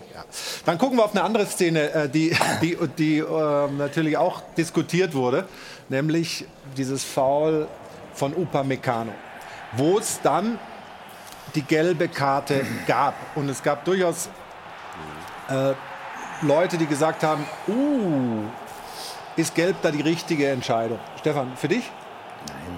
Für mich gelb. Richtige Was? Entscheidung. Ja. Gibt es jemanden, der Ja, sagt, ja, ja, mich gibt's, ehrlich gesagt. Ja, Ich auch. okay. Ja, wir reden nachher auch über deinen Vertrag. Nein, okay, aber, aber, Aber- dann, nee, nee, nee, dann lass mich das kurz erklären, Ja, dann, schwenkst du vielleicht um. Also erstmal ist es, und das sagt der Schiedsrichter ja nachher auch, weit weg vom Tor. Es ist nicht zentral. Also wir reden nicht von 16, 20 Meter oder, oder 25 Meter zentral vom Tor. So. Die Licht ist im vollen Tempo, also hat sehr wohl noch die Möglichkeit, äh, in den Zweikampf zu kommen oder reinzugehen. Von der anderen Seite kommt ja auch noch Pavard. Für mich ist diese Entscheidung mit der gelben Karte richtig. Und viele haben ja gedacht, er tritt, trifft ihn am Knie, wie auch immer, sondern er trifft ihn vorne. Okay, Faul ist ein Aber Foul. das ist wurscht, das ist ja ein. Foul. Da ist ein Foul, keine Frage und gelbe Karte. Und so, jetzt bist du dran. Du? Rot. Also, ich fordere jetzt nicht rot, aber für mich ist das, er ist letzter Mann. Und für mich ist das rot. Und ehrlich gesagt, dazu sagen, der andere hat ja auch noch die Chance, das ist, der, der ist letzter Mann. Also, der, der, so, Das du ist Geld nicht, gibst, das ist nicht äh, als äh, absolut entscheidend.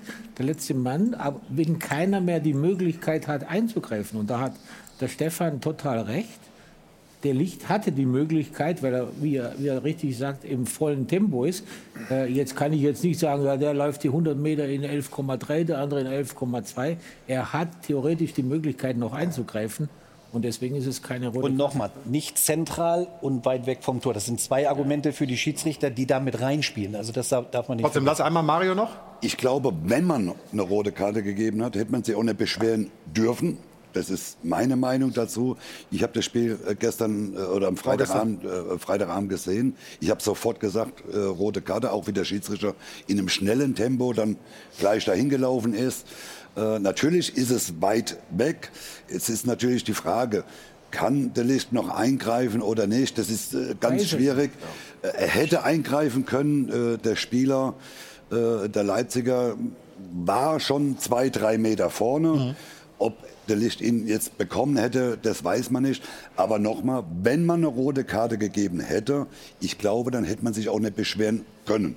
Weil er vom Grunde her in dieser Situation schon letzter Mann war. Und, und äh, das sieht man auch, der ist schon zwei, drei Meter hinten dran. Also ich weiß nicht, ob man gekriegt, nochmal.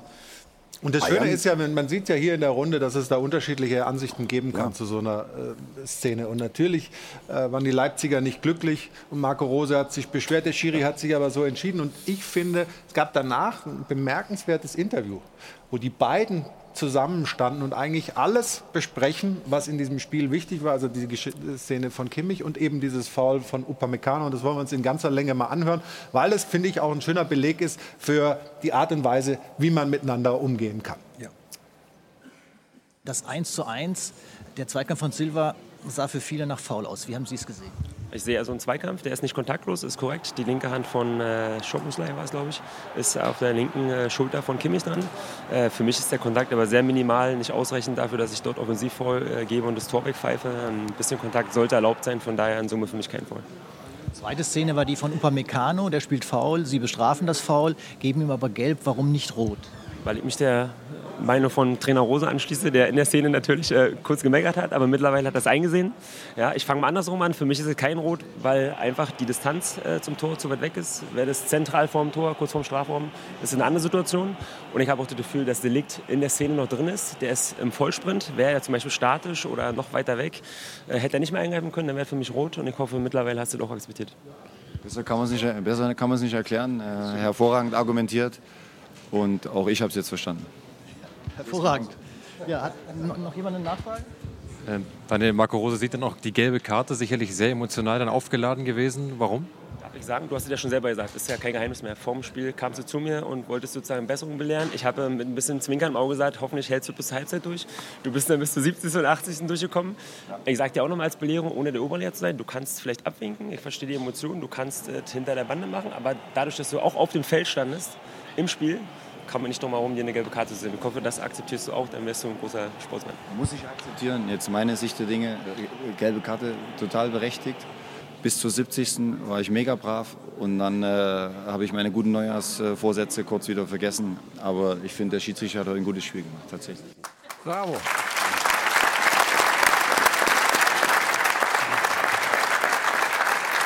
So sollte man miteinander umgehen unter Sportsleuten, Ja, aber, aber die kennen sich offensichtlich privat auch ganz gut, so wie die miteinander umgehen.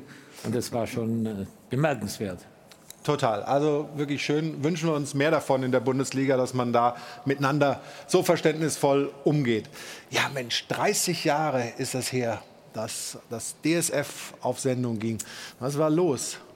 1993. Wir gucken mal ein bisschen zurück. Eine kleine Zeitreise. Bitte schön.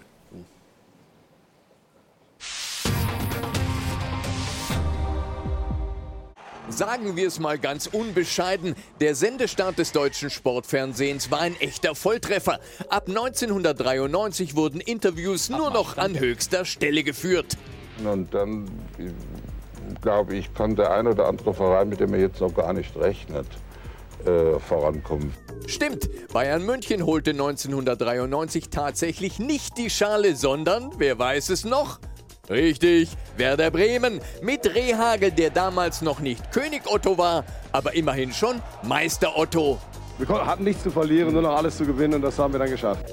1993 war ein besonderes Jahr. Das DSF flog in unbekannte Sphären. Vor allem in Sachen moderner Technik gab es jetzt fast keine Grenzen mehr.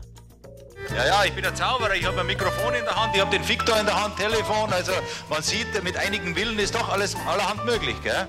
Und die qualitativen Ansprüche von Raumschiff DSF kamen aus einer anderen Dimension. Wir müssen aus dem Arsch kommen. Ab 1993 wurde im Sport endlich Klartext gesprochen. Hallo Axel. Oh, schön. Ich freue mich so. Doch, ja? Ja. Und nie war die Sportberichterstattung sprachgewaltiger als in den ersten Jahren. Bei der Mannschaft haben sich die Grenzen der Geduld erreicht worden. Zum ersten Mal nach über zweieinhalb, Monika, Mon nach über zweieinhalb Monate, monatiger Verletzungspause. Erfreuliche, Erfreuliches aus deutscher Sicht, Sicht vom Tennis. Auch die Kunst der knallharten Fragestellung erreichte nach 1993 ein neues Niveau. Da ist er, Tommy Haas. Tommy oder Tommy, wie sagen wir? Hallo? Tommy können wir sagen, ja klar. Okay, Tommy oder Tommy. Bailey, bist du besser informiert? Was weißt du denn über Feyenoord Rotterdam? Vielleicht weiß ja Fredi Bobic mehr über Feyenoord Rotterdam. Fredi, bist du besser informiert? Die gute alte Zeit. Deutschland war amtierender Weltmeister. Boris Becker jonglierte mit Tennisbällen und nicht mit Investments. Schumi war noch nicht Weltmeister. Jürgen Klopp noch nicht in der Bundesliga. Lothar Matthäus war wieder in der Bundesliga und kritisierte bereits unser Programm. Was sehe ich? Nur Talkshows. Und der König aller Fußballexperten war bereits unter Vertrag. Unsere Antwort auf Frank Sinatra heißt Udo Lattek. Herzlich willkommen. 1993 spielte übrigens Stefan Effenberg beim AC Florenz und hatte eine glasklare Karriereplanung.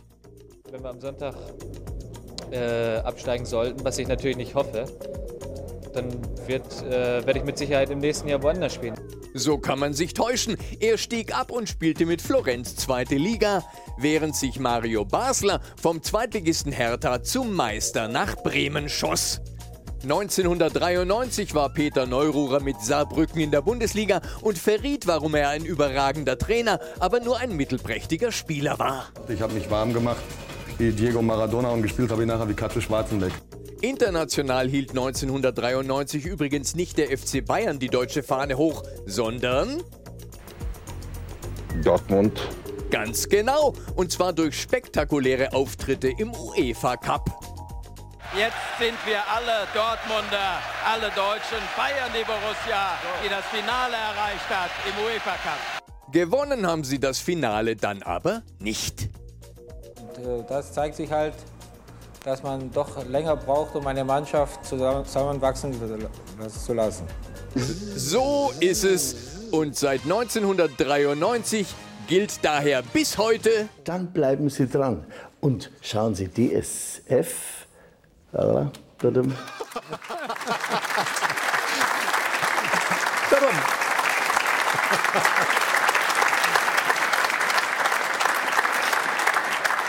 Oder? Tadam. Uli, jetzt können Sie sich noch erinnern, was Sie gedacht haben, Nee. damals, als das DSF äh, auf Sendung geht, was, was droht mir da, was droht uns da? Oder?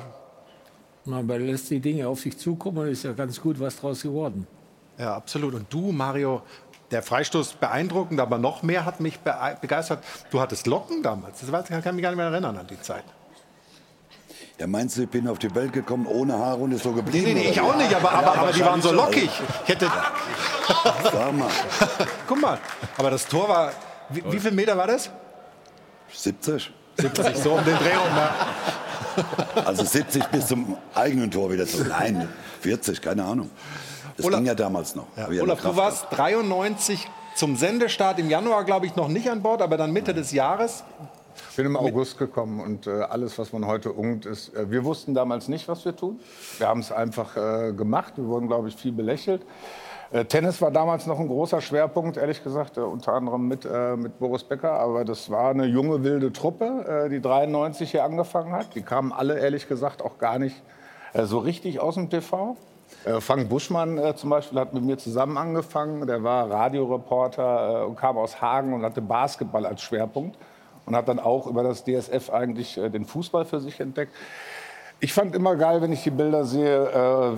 Es gab Hajo Rauschenbach, äh, war eine große Persönlichkeit. Udo Lattek, äh, der erste richtige Experte, auch ein Vater hier äh, äh, dieses, äh, dieses Senders und der jungen Truppe. Für mich ist das nur emotional. Ich müsste jetzt hier nur sitzen und ehrlich gesagt genießen. Das ist, das ist was Schönes, sich 30 Jahre zu halten. Auch äh, mit dem Doppelpass, der, glaube ich, in zwei Jahren 30 Jahre alt wird. Das hat auch keiner gedacht. Da hat man gesagt, die alten Männer unterhalten sich hier am Sonntag. Das braucht doch kein Mensch. 30 Jahre später, wir zeigen auch an Weihnachten äh, mit äh, sportlich austrainierten Männern jetzt äh, Darts und äh, begeistern äh, Deutschland damit. Ich glaube, dass äh, Sport 1 immer für eine Überraschung gut ist. Wir haben jetzt eine neue OTT-Plattform mit Sport 1 TV, wo man auch den Doppelpass sehen kann. Das, Das ist muss gut. man ein bisschen OTT, das ist ja so, ich meine, das weiß ja nicht Video jeder, on. Demand, wenn Ja. du quasi noch mal alles sehen möchtest, unsere Library, also unsere, also, wie heißt das, Bibliothek, wie hat Ja. das früher geheißen, darf man sich das alles noch mal angucken. Ich glaube, dass wir immer wieder für eine Überraschung gut sind. Äh, Wir werden auch äh, mit äh, Stefan sind wir auch dran, im Prinzip die größten Momente zu entschlüsseln, wem sie eigentlich gehören. Das ist cool. Ich finde die Talente, die dabei sind, äh, ist ja nicht nur Frank Buschmann, ist die Laura Papendick, ist die Laura Vantora, die Julia Scharf, unfassbar viele Männer. Ähm, wo wir immer wieder nach, äh, Nachschub äh, oder für Nachschub sorgen. Ähm, meistens, äh, was der FC Bayern im Fußball ist, ist RTL äh, im Fernsehen. Ich transferiere die dann meistens dahin oder hole mir äh, auch mal eine Größe Gibt von auch die RTL. Gegenbewegung manchmal, ja, das stimmt. Genau. Jetzt muss ich noch mit Jana verhandeln, dass, äh, dass die wenigstens bleibt. Aber das ist so die DNA, die wir haben. Und ich finde, so wie wir es heute machen, mit ein bisschen Respekt kann man schon zurückgucken und sagen, wir sind stolz auf die 30 Jahre. Ja. Ja, können wir, glaube ich, auch, wenn Sie uns recht geben, sein. Und wir freuen uns auch auf die Zukunft und dieses kleine, schlagkräftige Unternehmen ist immer innovativ und wird immer einen Weg finden, das Publikum zu erreichen. Und weil du gerade gesagt hast, die alten Männer sprechen sonntags. Ja, es gibt auch natürlich jetzt beim DFB die Kritik an der Taskforce. Auch da alte weiße Männer. Jetzt hat man Rudi Völler auserkoren, Oliver Bierhoff nachzufolgen. Ist das richtig? Ist das falsch? Da gibt es ganz unterschiedliche Haltungen. Die wollen wir gleich diskutieren hier bei uns in der Runde. Nach einer kurzen Pause. Sie rufen an unter der 01379 360 360, schicken SMS. Wenn Sie ein E-Bike wollen. Zwei haben wir davon. Also toi toi toi. Wir spielen hier nochmal Geburtstagsmusik für Sport 1 und sind gleich zurück beim Stahlwerk Doppelpass aus München. Moment Geduld.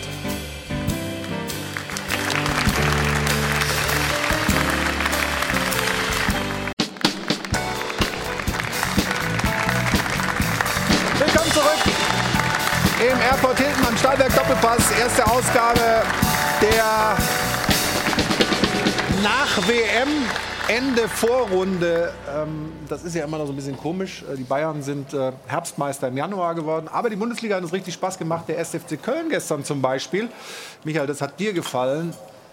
Hat getroffen wie kaum zuvor. 7 zu 1 gegen Werder Bremen. Also die Bayern müssen sich warm anziehen. Das Duell gibt es ja unter der Woche, oder? Ja, Uli Hoeneß ist, glaube ich, schon sehr nervös. Deswegen finde ich es auch äh, ziemlich fatal, dass Sie, lieber Hoeneß, das offenbar gar nicht gesehen haben, das Spiel. Köln gegen... Äh Doch, ich habe umgeschaltet, es stand schon 3-0, habe ich gedacht, ist es zweite Halbzeit. Aber es war nach 30 Minuten, ja. Also Aggressivität, Dynamik, wie ich es bei meinem ersten FC Köln wirklich jahrzehntelang nicht gesehen habe. Es wird hart für die Bayern am Dienstag und könnte ja. auch sehr schmerzhaft werden. Ja. Ja, also der FC Köln ist. Äh, ich habe da hinten einen gesehen, der jetzt wenigstens klatschen müsste. Ja, aber, da tun, aber da tun danke. Einer, einer, einer mit dem Geistbock auf der Brust. Da tun wir uns immer ganz schön schwer. Und äh, was da in Köln gerade entsteht unter dem Trainer, da kann man nur den Hut vorziehen. Wir haben es ja ganz zum Beginn der Sendung mal gesagt, die Bundesliga äh, super vertreten im europäischen mhm. Wettbewerb. Überhaupt jetzt dieser Spieltag hat richtig äh, Spaß gemacht. Ähm, trotzdem, die Probleme, die wir so über die WM so alle wahrgenommen haben, die Begeisterungsfähigkeit generell für den, Fähigkeit generell für den Fußball, die sind ja nicht wie weggeblasen. Oder doch? Ist jetzt der Bundesliga-Start und jetzt Nein, ist alles wieder gut? Ich glaube, Fußball, äh, jeder von uns hat ja gedacht, dass nach der Pandemie ein richtig schönes Loch kommt und dass die Leute in diesen zwei Jahren äh, Bergsteigen gegangen sind, äh, Skiwandern und weiß der Teufel was und dass dann ein Riesenproblem gibt, wenn die Stadien wieder geöffnet werden. Und genau das Gegenteil ist der Fall. Ich habe zum Beispiel bei uns, bei unseren Fans das Gefühl, erstens, wir sind immer weiterhin ausverkauft, aber die Leute sind auch bereit, richtig aus sich rauszugehen. Sie wollen Absolut. Spaß haben, sie wollen Unterhaltung haben, sie wollen mitgehen, sie sind begeistert. Also genau das Gegenteil. Und deswegen ist es besonders fatal, dass der Trend, der in Deutschland nach der Pandemie begonnen hatte, durch diese äh, dieses Theater um die WM in Katar und auch um die, muss man ja sagen, schlechten Leistungen unserer Nationalmannschaft natürlich schon einen Dämpfer bekommen hat, denn wir hätten einen richtigen Flow gehabt im Fußball, wenn diese, dieser Rückschlag mit der WM nicht gewesen wäre. Ich glaube, es gibt einen richtigen Rückzug ins Lokale, wenn man so will, dass der Vereinsfußball und die Liebe zu seinem Heimatverein, die war immer schon groß, die wird immer bleiben. Die Leute wollen ins Stadion, gerade nach den zwei Pandemiejahren. Und trotzdem gibt es jetzt so ein neues Gap zwischen dieser Nationalmannschaft, dem, dem deutschen Fußball als DFB, wo es eine unglaublich große Enttäuschung gibt, in ganz breiten auch Fußballfankreisen. Das war der Sündenfall in der Geschichte des Fußballs, die Katar-WM. Und dann auch noch mit, mit all den äh, Peinlichkeiten rund um den DFB. Ich glaube, das bis das Vertrauen auf dieser Ebene wiederhergestellt ist, muss man ganz oft zu seinem lokalen Verein ins Stadion gehen, damit man die Lust auf den Fußball nicht verliert. Diese Lücke, gerne, diese Lücke, die du beschreibst, die soll jetzt Rudi Völler schließen. Die Taskforce hat sich äh, verständigt darauf, Rudi Völler folgt auf Oliver Bierhoff, ein Mann, der super populär ist. Aber ist er derjenige, der all diese Probleme lösen kann?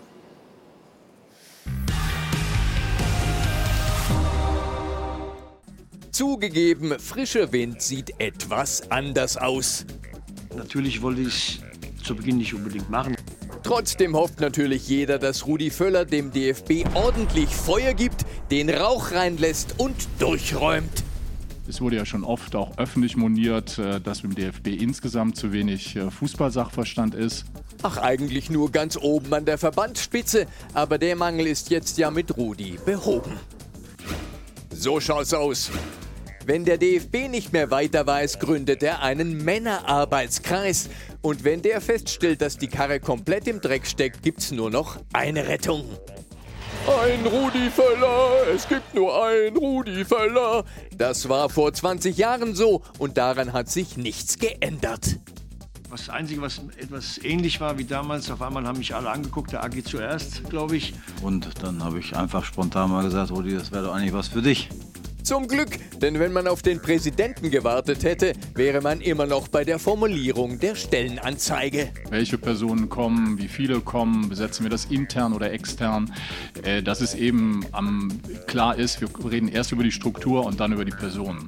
Genau, und deshalb läuft das wankelmütige Krisenmanagement des DFB üblicherweise auch in diesem Tempo. So schaut's aus. Glücklicherweise wurde die Personalie Völler von bekannten externen Experten in der Taskforce zügig auf den Weg gebracht. Die hat schon wahrscheinlich auch die nächsten Wochen noch die ein oder andere Idee mehr, mit denen wir dann versuchen, auch die Gremien ähm, des DFB zu stressen. Denn die Zeit bis zur Heim-EM ist knapp und die Nationalmannschaft weit entfernt vom Glanz früherer Tage. Man kann die Zeit nicht zurückdrehen, wie es vor 30, 40 Jahren war, aber glaube schon, dass, dass, dass man es schaffen kann, ein paar Dinge etwas positiver rüberzubekommen. So schaut's aus. Rudi Völler, der populäre Menschenfänger, wird die Nationalmannschaft wieder an die Fans heranführen, von wo sie der wenig populäre Vorgänger Bierhoff weggeführt hat. Jetzt müssen wir gucken, dass wir unsere Zuschauer, unsere Fans, die uns viele Jahre ja, viel Liebe entgegengebracht haben, dass wir wieder zurückgewinnen. Und Völler ist auch deshalb unverzichtbar, weil die unterkühlte Ich-AG Philipp Lahm als EM-Organisator so gar keine Begeisterungsfähigkeit versprüht und überhaupt.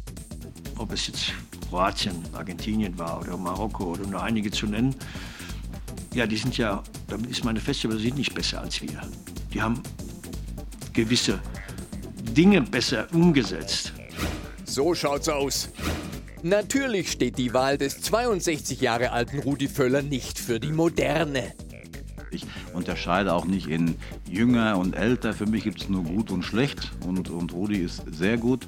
Und die Gegenwart beim DFB ist so trist und so frei von Inspiration und Esprit, dass man sich die Zukunft ohne ein bisschen gute alte Zeit gar nicht vorstellen möchte. Ich will nicht immer von früher erzählen. Das, ist, das war früher. Gut, trotzdem, danke Rudi, dass du dir das nochmal antust. So schaut's aus. Michael, du hast einige Male den Kopf geschüttelt bei dem Beitrag.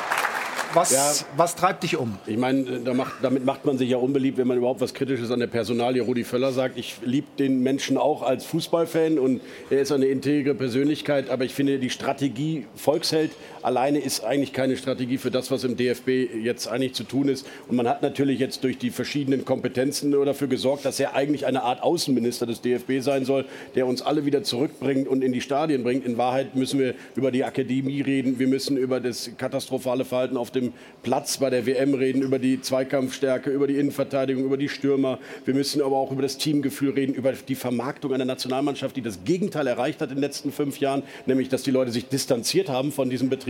Und ob das alles Rudi Völler leisten kann, äh, der Retro-Trend ist äh, angekommen, verstehe ich. Aber äh, ich habe da wirklich, wenn die einzige Strategie war von Watzke, ich habe spontan gedacht, Rudi, du könntest es doch aus. Ist ein bisschen zu wenig für eine der wichtigsten Dieser Prozess überzeugt dich nicht, dass man sagt, wirklich. jetzt gucke ich mal rum und da achte Rudi. Nee? So, so war es ja vor 20 Jahren schon. Uli Hoeneß war dabei 2001. So war es jetzt wieder. Auch der Rudi, den lieben alle, der kann das schon. Ich, ich bin skeptisch, aber ich lasse mich gerne vom es, da Gegenteil muss man schon ein bisschen genauer hinschauen. Es gibt ja nicht nur eine Taskforce, die sich jetzt wirklich mit diesem Namen beschäftigt hat. Es ist ja noch eine zweite. Deshalb äh, glaube ich, ist Philipp Lahm jetzt ein bisschen schlecht weggekommen da in dem Beitrag. Der sitzt in dieser zweiten Taskforce drin. Da sind auch Frauen übrigens. Mit Alex Werle unter anderem noch, ja. Ja, und die arbeiten definitiv an den Strukturen, gerade die Dinge, die du ansprichst. Aber wir dürfen ja eins nicht vergessen. Wir haben jetzt in eineinhalb Jahren eine Heim-EM. Und äh, Rudi Völler ist jetzt nicht dafür da, dass wir jetzt einen äh, neuen Nachwuchsstürmer kriegen. Dafür ist es definitiv zu spät. Aber was ich teile, ist, äh, die Nationalmannschaft ist nicht mehr Deutschlands liebstes Kind. Das ist vorbei.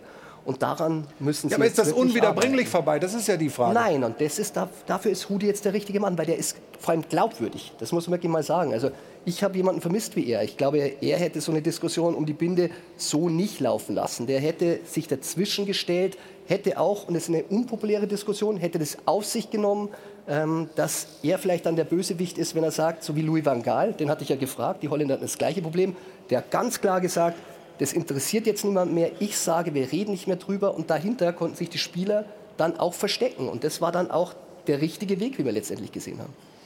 Trotzdem ist es ja vielleicht so, dass man diese Verkündung der Personalie Völler verbinden hätte können mit ein paar konzeptionellen Dingen. So kommt es ja doch in der Öffentlichkeit rüber, so nach dem Motto, naja, jetzt haben wir halt äh, den Rudi Völler als Außenminister, jetzt ist alles wieder gut. Also verstehen Sie Na, das, dass das, was das für eine Wirkung hat? Nein, ich, es ist vollkommen richtig, dass man jetzt zweigleisig fahren muss. Das eine ist der Sport.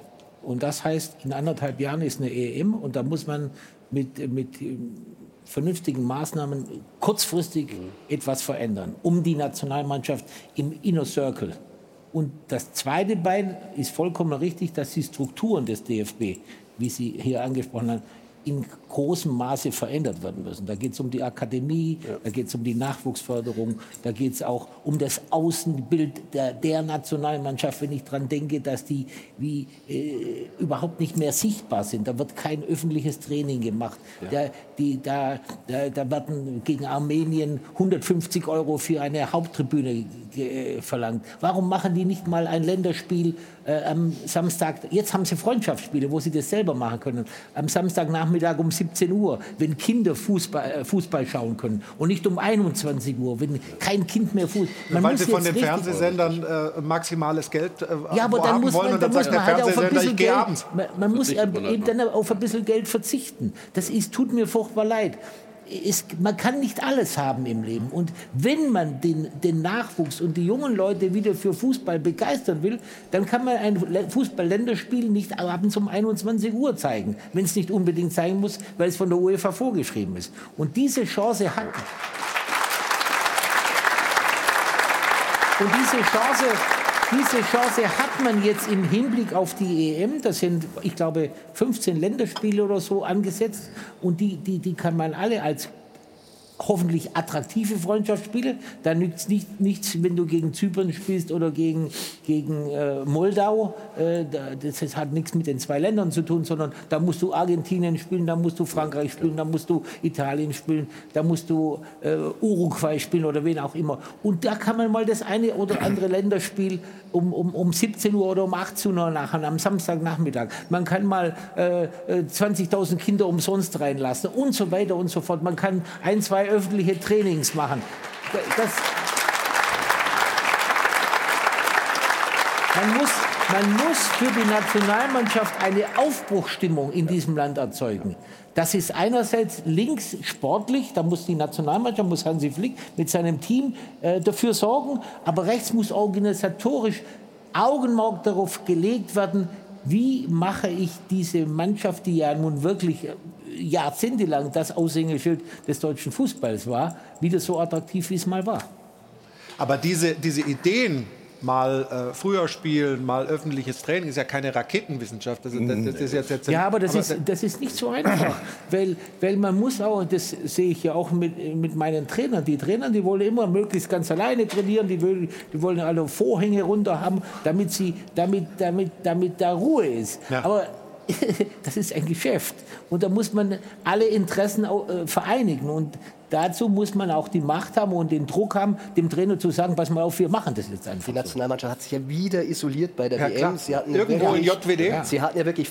Bierhoff hat ja gleich nach der Analyse gesagt, nach 2018, wir dürfen nicht mehr so arrogant auftreten, wir müssen wieder näher an den Fans sein. Und kaum war wieder WM, war es ja wirklich wieder so. Als einziges als Land. Ein, einzige Mannschaft da oben und sich dann auch noch bei der FIFA beschweren, dass sie so eine weite Anreise Zur haben. Pressekonferenz. Zur Pressekonferenz als einzige Mannschaft. Äh, wir wollen keinen Spieler bringen. Also das macht es auch wirklich schwer, da wirklich positive Zeilen zu kreieren, weil immer diese Ausnahmestellung und dieses Wellness-Ressort, ich meine, äh, Argentinien, das war Unicampus, die haben teilweise zu zweit am Zimmer geschlafen. Das, äh, das war eine Fußballmannschaft. Und bei uns war Das wieder muss auch nicht unbedingt sein. Aber war die vielleicht auch Mitte zu wäre gewesen. War vielleicht auch zu viel, aber es gibt ja auch eine Zwischenlösung. Also wieder da oben und dieses, also ich war ja vor Ort, dieses Trainingsstadion, das war ja eine Burg. Das war eine also, Burg. Das war, eine Burg. Das Man- war symbolisch eigentlich, Ja, oder? das war völlig abgeschottet und ich weiß nicht, ob das das ist, was die Fans begeistern kann. Olaf, traust du das dem DFB mit Rudi Völler zu, diese ganzen Dinge wieder so umzukehren, dass das Publikum der Nationalelf wieder folgt, dass sie auch wirklich glaubwürdig das Gefühl haben, jo, da ist jetzt eine andere Zeitrechnung, die beginnt. Also ich glaube, das kurzfristig äh, definitiv ja. Da bin ich auch ein bisschen anderer Meinung. Vor allen Dingen, alle Marketingmaßnahmen, die der DFB und oder äh, Oliver Bierhoff da im Prinzip vollzogen haben, waren gegen den deutschen Fußball. Äh, irgendwelche Trikotaktionen, Bindenaktionen, Pressekonferenzen, wie treten wir wo auf. Alles hat den deutschen Fußball oder die deutsche Nationalmannschaft vom Fan wegbewegt. Sollte ARD und ZDF keine Zeit haben, ich würde die Länderspiele dann freiwillig übertragen um 17 Uhr oder um 18 Uhr für die Kinder.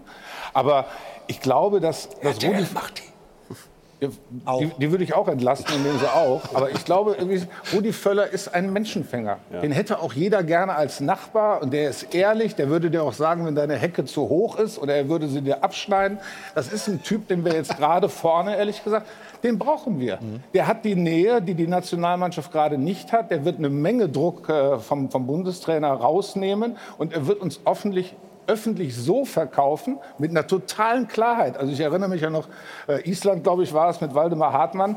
Da sitzt halt einer, der den piekst du mal an und dann kriegst du es aber auch. Also das ist, und das brauchen wir gerade auch, der das ehrlich nach vorne bringt. Und 2024 ist er ehrlich gesagt schon relativ schnell. Und ich will kein Nachwuchsleistungszentrum von Ihnen. Das möchte ich alles nicht. Das muss der DFB alles machen. Aber, Aber jetzt es, darf, gerade. es, es muss auch sein. Diese Ja, ja. zwei Dinge Parallel dazu, ja. Parallel, Parallel dazu. Aber jetzt gerade müssen wir einfach, und das ist schon wahr, die deutsche Nationalmannschaft ist nicht mehr unser liebstes Kind. Das wird Rudi Völler nicht alleine lösen, aber er wird hoffentlich den richtigen Leuten auch zeigen, wie man sich öffentlich positioniert und was man machen muss. Wir brauchen ja keinen neuen netten Nachbarn, sondern wir brauchen ein Leitbild für den deutschen Fußball. Das ist er in erstmal- meiner Da Welt. muss er dann natürlich mit integriert werden. Offenbar soll er das nicht. Und deswegen finde ich es auch ein bisschen schade an der Personalie Völler, dass wir über Hansi Flick gar nicht mehr reden, der aus meiner Sicht zentrale Fehler bei dem gemacht hat, was du da gerade eben geschildert hast. Ist jetzt gar kein Thema mehr. Er kriegt eine noch stärkere öffentliche Figur an seiner Seite, um ihn zu schützen, was ich an sich schon fatal Aber wer finde. wer denn ich die Alternative? will nur wissen, wer wäre denn die Alternative gewesen? Ich brauche gerade diese,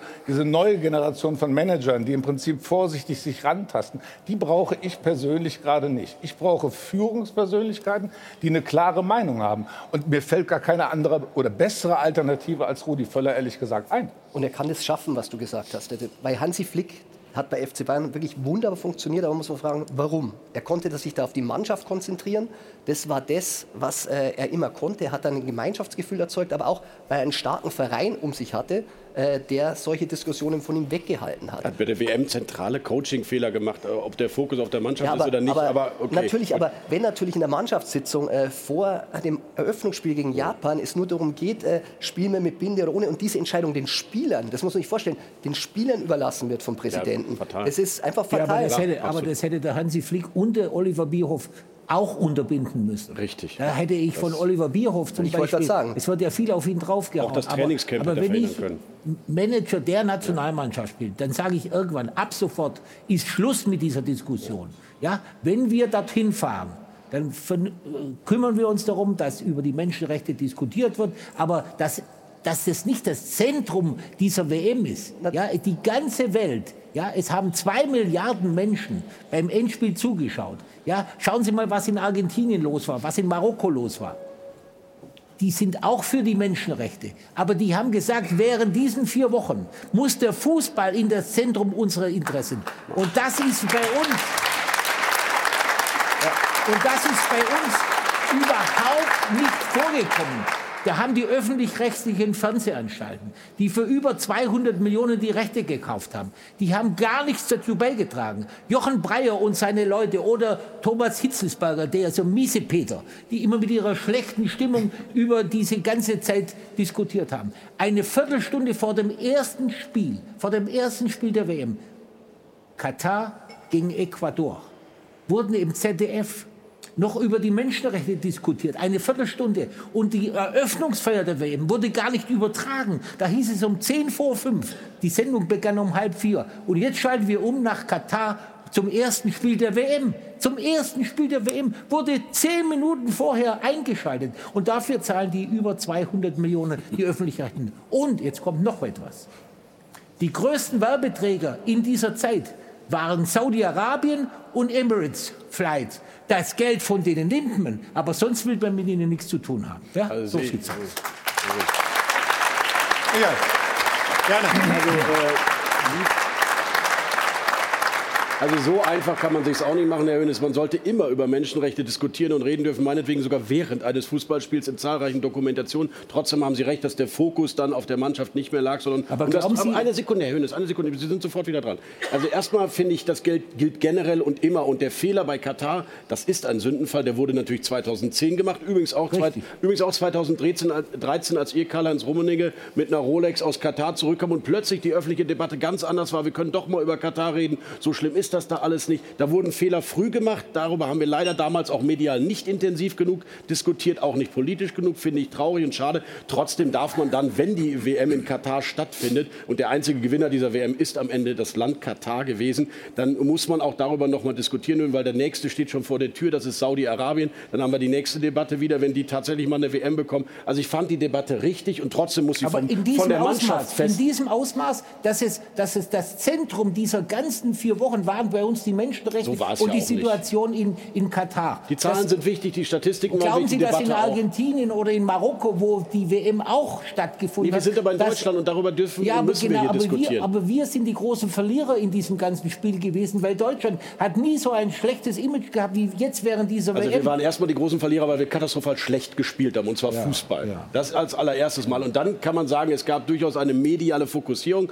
auf das Thema, die ich mir auch früher gewünscht hätte. Wie gesagt, zwölf Jahre früher hätte ich mir die radikal über Wochen gewünscht, als plötzlich die Vereine das Geld gewittert haben und gesagt haben, ach, so schlimm ist das doch nicht mit Katar. Da haben wir die Fehler gemacht. Sie haben recht, es kam 2022 dann zu spät. Trotzdem war das ein nachhaltiger Vertrauensverlust, den diese WM auch für ganz normale Fußballfans, nicht nur in Deutschland, in Europa mit sich gebracht hat. Und das ist einfach dramatisch. Und ich glaube, das wird sehr lange dauern, bis wir das wieder zurückholen. Äh, Infantino wird im März gewählt. Kein europäischer Gegenkandidat, keine echte Rebellion, katastrophale äh, Botschaften, die wir da raussenden beim internationalen Fußball. Und ich finde, man kann eben nicht vergleichen mit der Politik, was Sie auch mal in einem Interview gemacht haben. Nur weil wir in Katar Gas einkaufen, weil es hier um die Energieversorgung in Deutschland geht, äh, heißt es nicht, dass wir auch einen Privatwirtschaft organisierten internationalen Fußball nicht mehr kritisieren dürfen für Katar-Deals. Natürlich dürfen wir das. Und die Politik muss trotzdem mit Schurkenstaaten weiter verhandeln dürfen. Diese beiden äh, Diskussionen darf ich schon noch parallel führen, aus meiner aber, Sicht. Aber, aber das ist richtig. Ich bin ja weit weg davon, dass ich dagegen bin, dass über Menschenrechte diskutiert wird, dass Menschenrechte durchgesetzt werden. Aber wir Deutschen, wir glauben, wir können allein die Welt verändern. Und das ist eben das Problem. Das ist auch Und das ist nicht möglich. Das ist leider nicht möglich. Man muss, die Dinge, man muss die Dinge in aller Ruhe ansprechen, während der WM bei den richtigen Leuten. Aber diese WM zu benutzen, um ausschließlich, und das ist teilweise so passiert im Vorfeld der WM, um ausschließlich über diese Dinge zu sprechen. Und die Leute wollten nach der Pandemie, die wollten mitten in einem solchen Krieg, die wollten Spaß haben, die wollten Freude haben. Und wenn sie ehrlich sind, die WM war vom Sport her, vom Unterhaltungswert her wunderbar. Die Spiele, die dort, stattgefunden, die Begeisterung. Ich, ich kann mir gut vorstellen, was in Argentinien in der Nacht nach dem Endspiel los war, was in Marokko los war. Aber genau diese Freude, die der Fußball eigentlich vermitteln soll, die war doch in Deutschland in keiner Sekunde zu da. Ich hätte mir aber gewünscht, dass Sie als relevantester Mensch beim FC Bayern in den Jahren davor alles getan hat, dass wir als europäische Vereine, als europäische Nation im Vorfeld das nicht zulassen, was da passiert ist. Sie haben ja recht, was den Zeitpunkt der WM betrifft. Aber vorher hätten wir europäische Länder, die wirklich die Macht wären. Keine Fußball-Weltmeisterschaft findet statt ohne drei, vier europäische Nationen. Da haben wir ein unglaubliches Leverage und Druckpotenzial, was wir leider in den Jahren 2010 bis 2013 nicht ausgeübt haben. Das ist nur mein zentraler Vorwurf. Ansonsten war das teilweise guter Fußball, ja, das ist richtig. nur nicht von uns, nur nicht von uns. Ja, aber, ein, aber, aber, aber jetzt hier, das ist ja genau das England, Problem. Portugal, Ja, Spanien, ja, Frankreich, Deutschland, wir haben schon eine Macht. Ja, aber wir, die, die FIFA besteht aus 200 Ländern, ja. Und, und wenn da, Sie haben es ja gesehen bei der One Love Bindendiskussion, die war äh, koordiniert zwischen den fünf, sechs Europäern. Ja, das war ja peinliche Symbol. Aber genau, und als die anderen gemerkt haben, es ist nicht durchzusetzen, haben sie alle in den Schwanz eingezogen und die Deutschen waren die, waren die, waren die Ja, bösen das war zu Buben. spät, das ja, war ja und zu waren spät. die, die sich lächerlich Bei gemacht der Vergabe, haben. Boykottandrohung, inklusive unserer Ja, Finanzministerin, stimmt. ihrer, unserer Innenministerin, Innenministerin. die sich da mit dieser, mit dieser albernen Binde, in diesem Fall war es albern, neben, sich neben den Infantino hinzusitzen, ja, das, da hat sie sich ja nur lächerlich gemacht.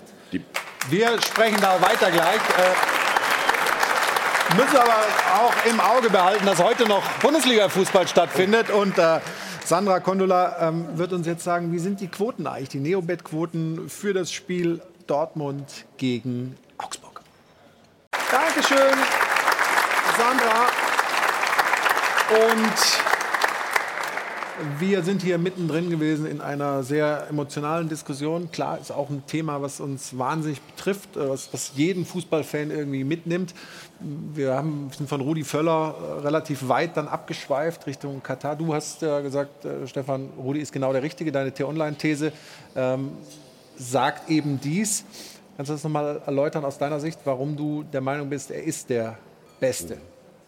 Ja, weil er ein enormer Sympathieträger ist, vielleicht der größte Sympathieträger, den Fußball Deutschland hat. Davon bin ich äh, überzeugt. Damit kannst du schon mal ganz viel gewinnen. Darüber hinaus hat er die Erfahrung und die Fachkompetenz. Er kennt den DFB ähm, und er hat ein klares Ziel, eben die Fans wieder zurückzugewinnen. Und wenn es einer kann und schafft, dann ist es Rudi Völler in seiner Position, die er innehat. Ähm, aber natürlich muss ein Hansi Flick liefern mit seinem Team. Und da muss auch viel verändert werden, um eben wieder die Fußballfans zurückzugewinnen. Also es kann jetzt nicht nur Rudi Völler sein und Rudi macht er schon. Und in, einer, in anderthalb Jahren spielen wir eine tolle EM hier im eigenen Land. Das ist nicht der Fall. Also da muss schon mehr zusammenkommen.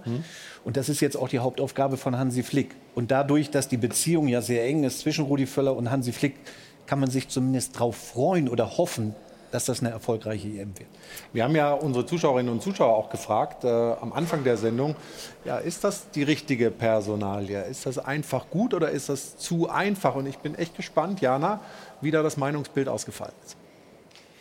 Ja, und es ist eigentlich egal, wie rum man es jetzt fragt, zu einfach oder einfach gut oder andersrum, weil es ist ziemlich ausgeglichen im Netz. 49 Prozent sagen, damit macht es sich der DFB zu einfach. 51 Prozent, ganz knappe Mehrheit, finden die Entscheidung für Rudi Völler gut. Grundsätzlich ist der Tenor aber folgender. Der angekündigte Neuanfang und das dann jetzt eben mit Rudi Völler. Junges Blut sieht dann doch eben irgendwie anders aus. Daran stören sich die Fans etwas. Er ist sicherlich ein guter Typ, allerdings eben nicht der richtige Mann für den besagten Neuanfang, der, den, der den DFB wieder beliebter machen soll. Frisches Blut sieht anders aus.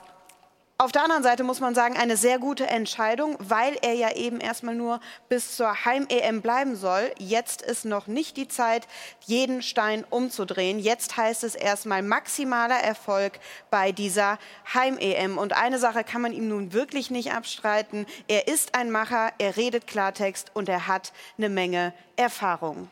Also geteilte Meinung erstmal aus dem Netz. Ich bin gespannt auf Ihre Meinung am Dopafon. Rudi Völler hat jahrelang nichts in Leverkusen gerissen und wird auch beim DFB keinen Umschwung einleiten können.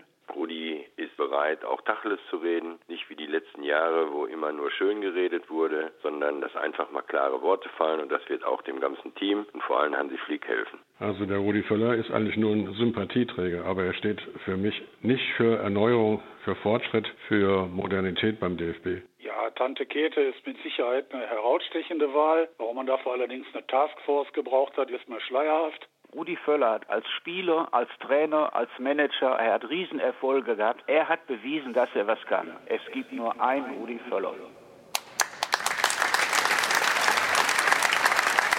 Soweit also Ihre Meinung am Dopafon. Wir machen eine kurze Unterbrechung, sprechen dann gleich weiter hier im Stahlwerk Doppelpass. Unter anderem die Verbindung des FC Bayern zu äh, Qatar Airways. Da gibt es ja immer noch nichts Neues. Vielleicht erfahren wir da gleich von Uli Hoeneß noch ein bisschen was dazu, wie die Haltung des FC Bayern da für die Zukunft aussehen wird. Kurze Unterbrechung und dann geht es gleich weiter hier im Stahlwerk Doppelpass. Unter anderem auch mit dem Abstiegskampf in der Bundesliga. Da gab es ja durchaus auch ein paar Aufregerszenen bei der Partie Bochum gegen Berlin. Also, bis gleich.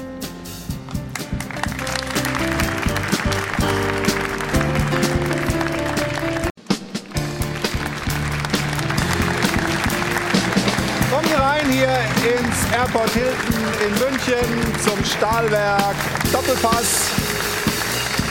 Schön, dass Sie dabei sind. Wir feiern ja 30 Jahre DSF-Sport 1 mit einer besonderen Sendung. Uli Hoeneß ist zu Gast. Ich habe es gerade vor der Pause gesagt. Gibt es eigentlich was Neues zum, zur Zusammenarbeit mit Qatar Airways und äh, FC Bayern? Sie haben auf Jahreshauptversammlungen zuletzt auch durchaus, ähm, wie soll ich sagen, äh, deutlich mit Kritikern äh, gesprochen. Wie Ja, das da nicht aus? ich gemacht, sondern der, der neue Vorsteher. Und der, Ja, aber Sie haben mit dem Herrn Ort schon auch, da haben Ja, ihm gesagt, das ist hier jetzt nicht. Hin- Beim Hinausgehen habe ich ihm meine Meinung gesagt, aber es war keine offizielle Veranstaltung, sondern äh, das war halt, äh, wie ich es halt gerne mache, wenn ich jemanden sehe, den, dem ich was zu sagen habe, dann sage ich ihm ins Gesicht hinein. Nein, aber Tatsache ist, dass ich äh, dazu jetzt wenig sagen kann. Ich weiß, dass Oliver Kahn extra äh, eine Woche mit der Mannschaft in Katar war und auch mit Andi Jung, unserem vor zuständigen Vorstand, dort Gespräche geführt hat und dass man äh, einen Fragenkatalog ausgetauscht hat, den beide Seiten jetzt äh, diskutieren intern und dann geht es weiter. Aber könnte man in der momentanen Stimmungslage das argumentieren für den FC Bayern, wenn man sagt, ja, wir haben uns dafür entschieden, weiterhin mit Qatar Airways zusammenzuarbeiten? Das wird dann bei uns im Vorstand entschieden und der äh, Aufsichtsrat wird sicherlich auch informiert und dann sehen wir mal weiter. Und keine klaren Aussagen in dem Fall? Ja, es ist, äh, ja man, muss, man muss ja, in so einem Fall gibt es keine persönliche Aussage für die Öffentlichkeit, sondern eine abgestimmte Meinung, die der Verein gemeinsam, gemeinsam trifft, aber dann auch nach draußen vertreten muss. Das ist nicht ganz einfach im Moment, das muss ich zugeben.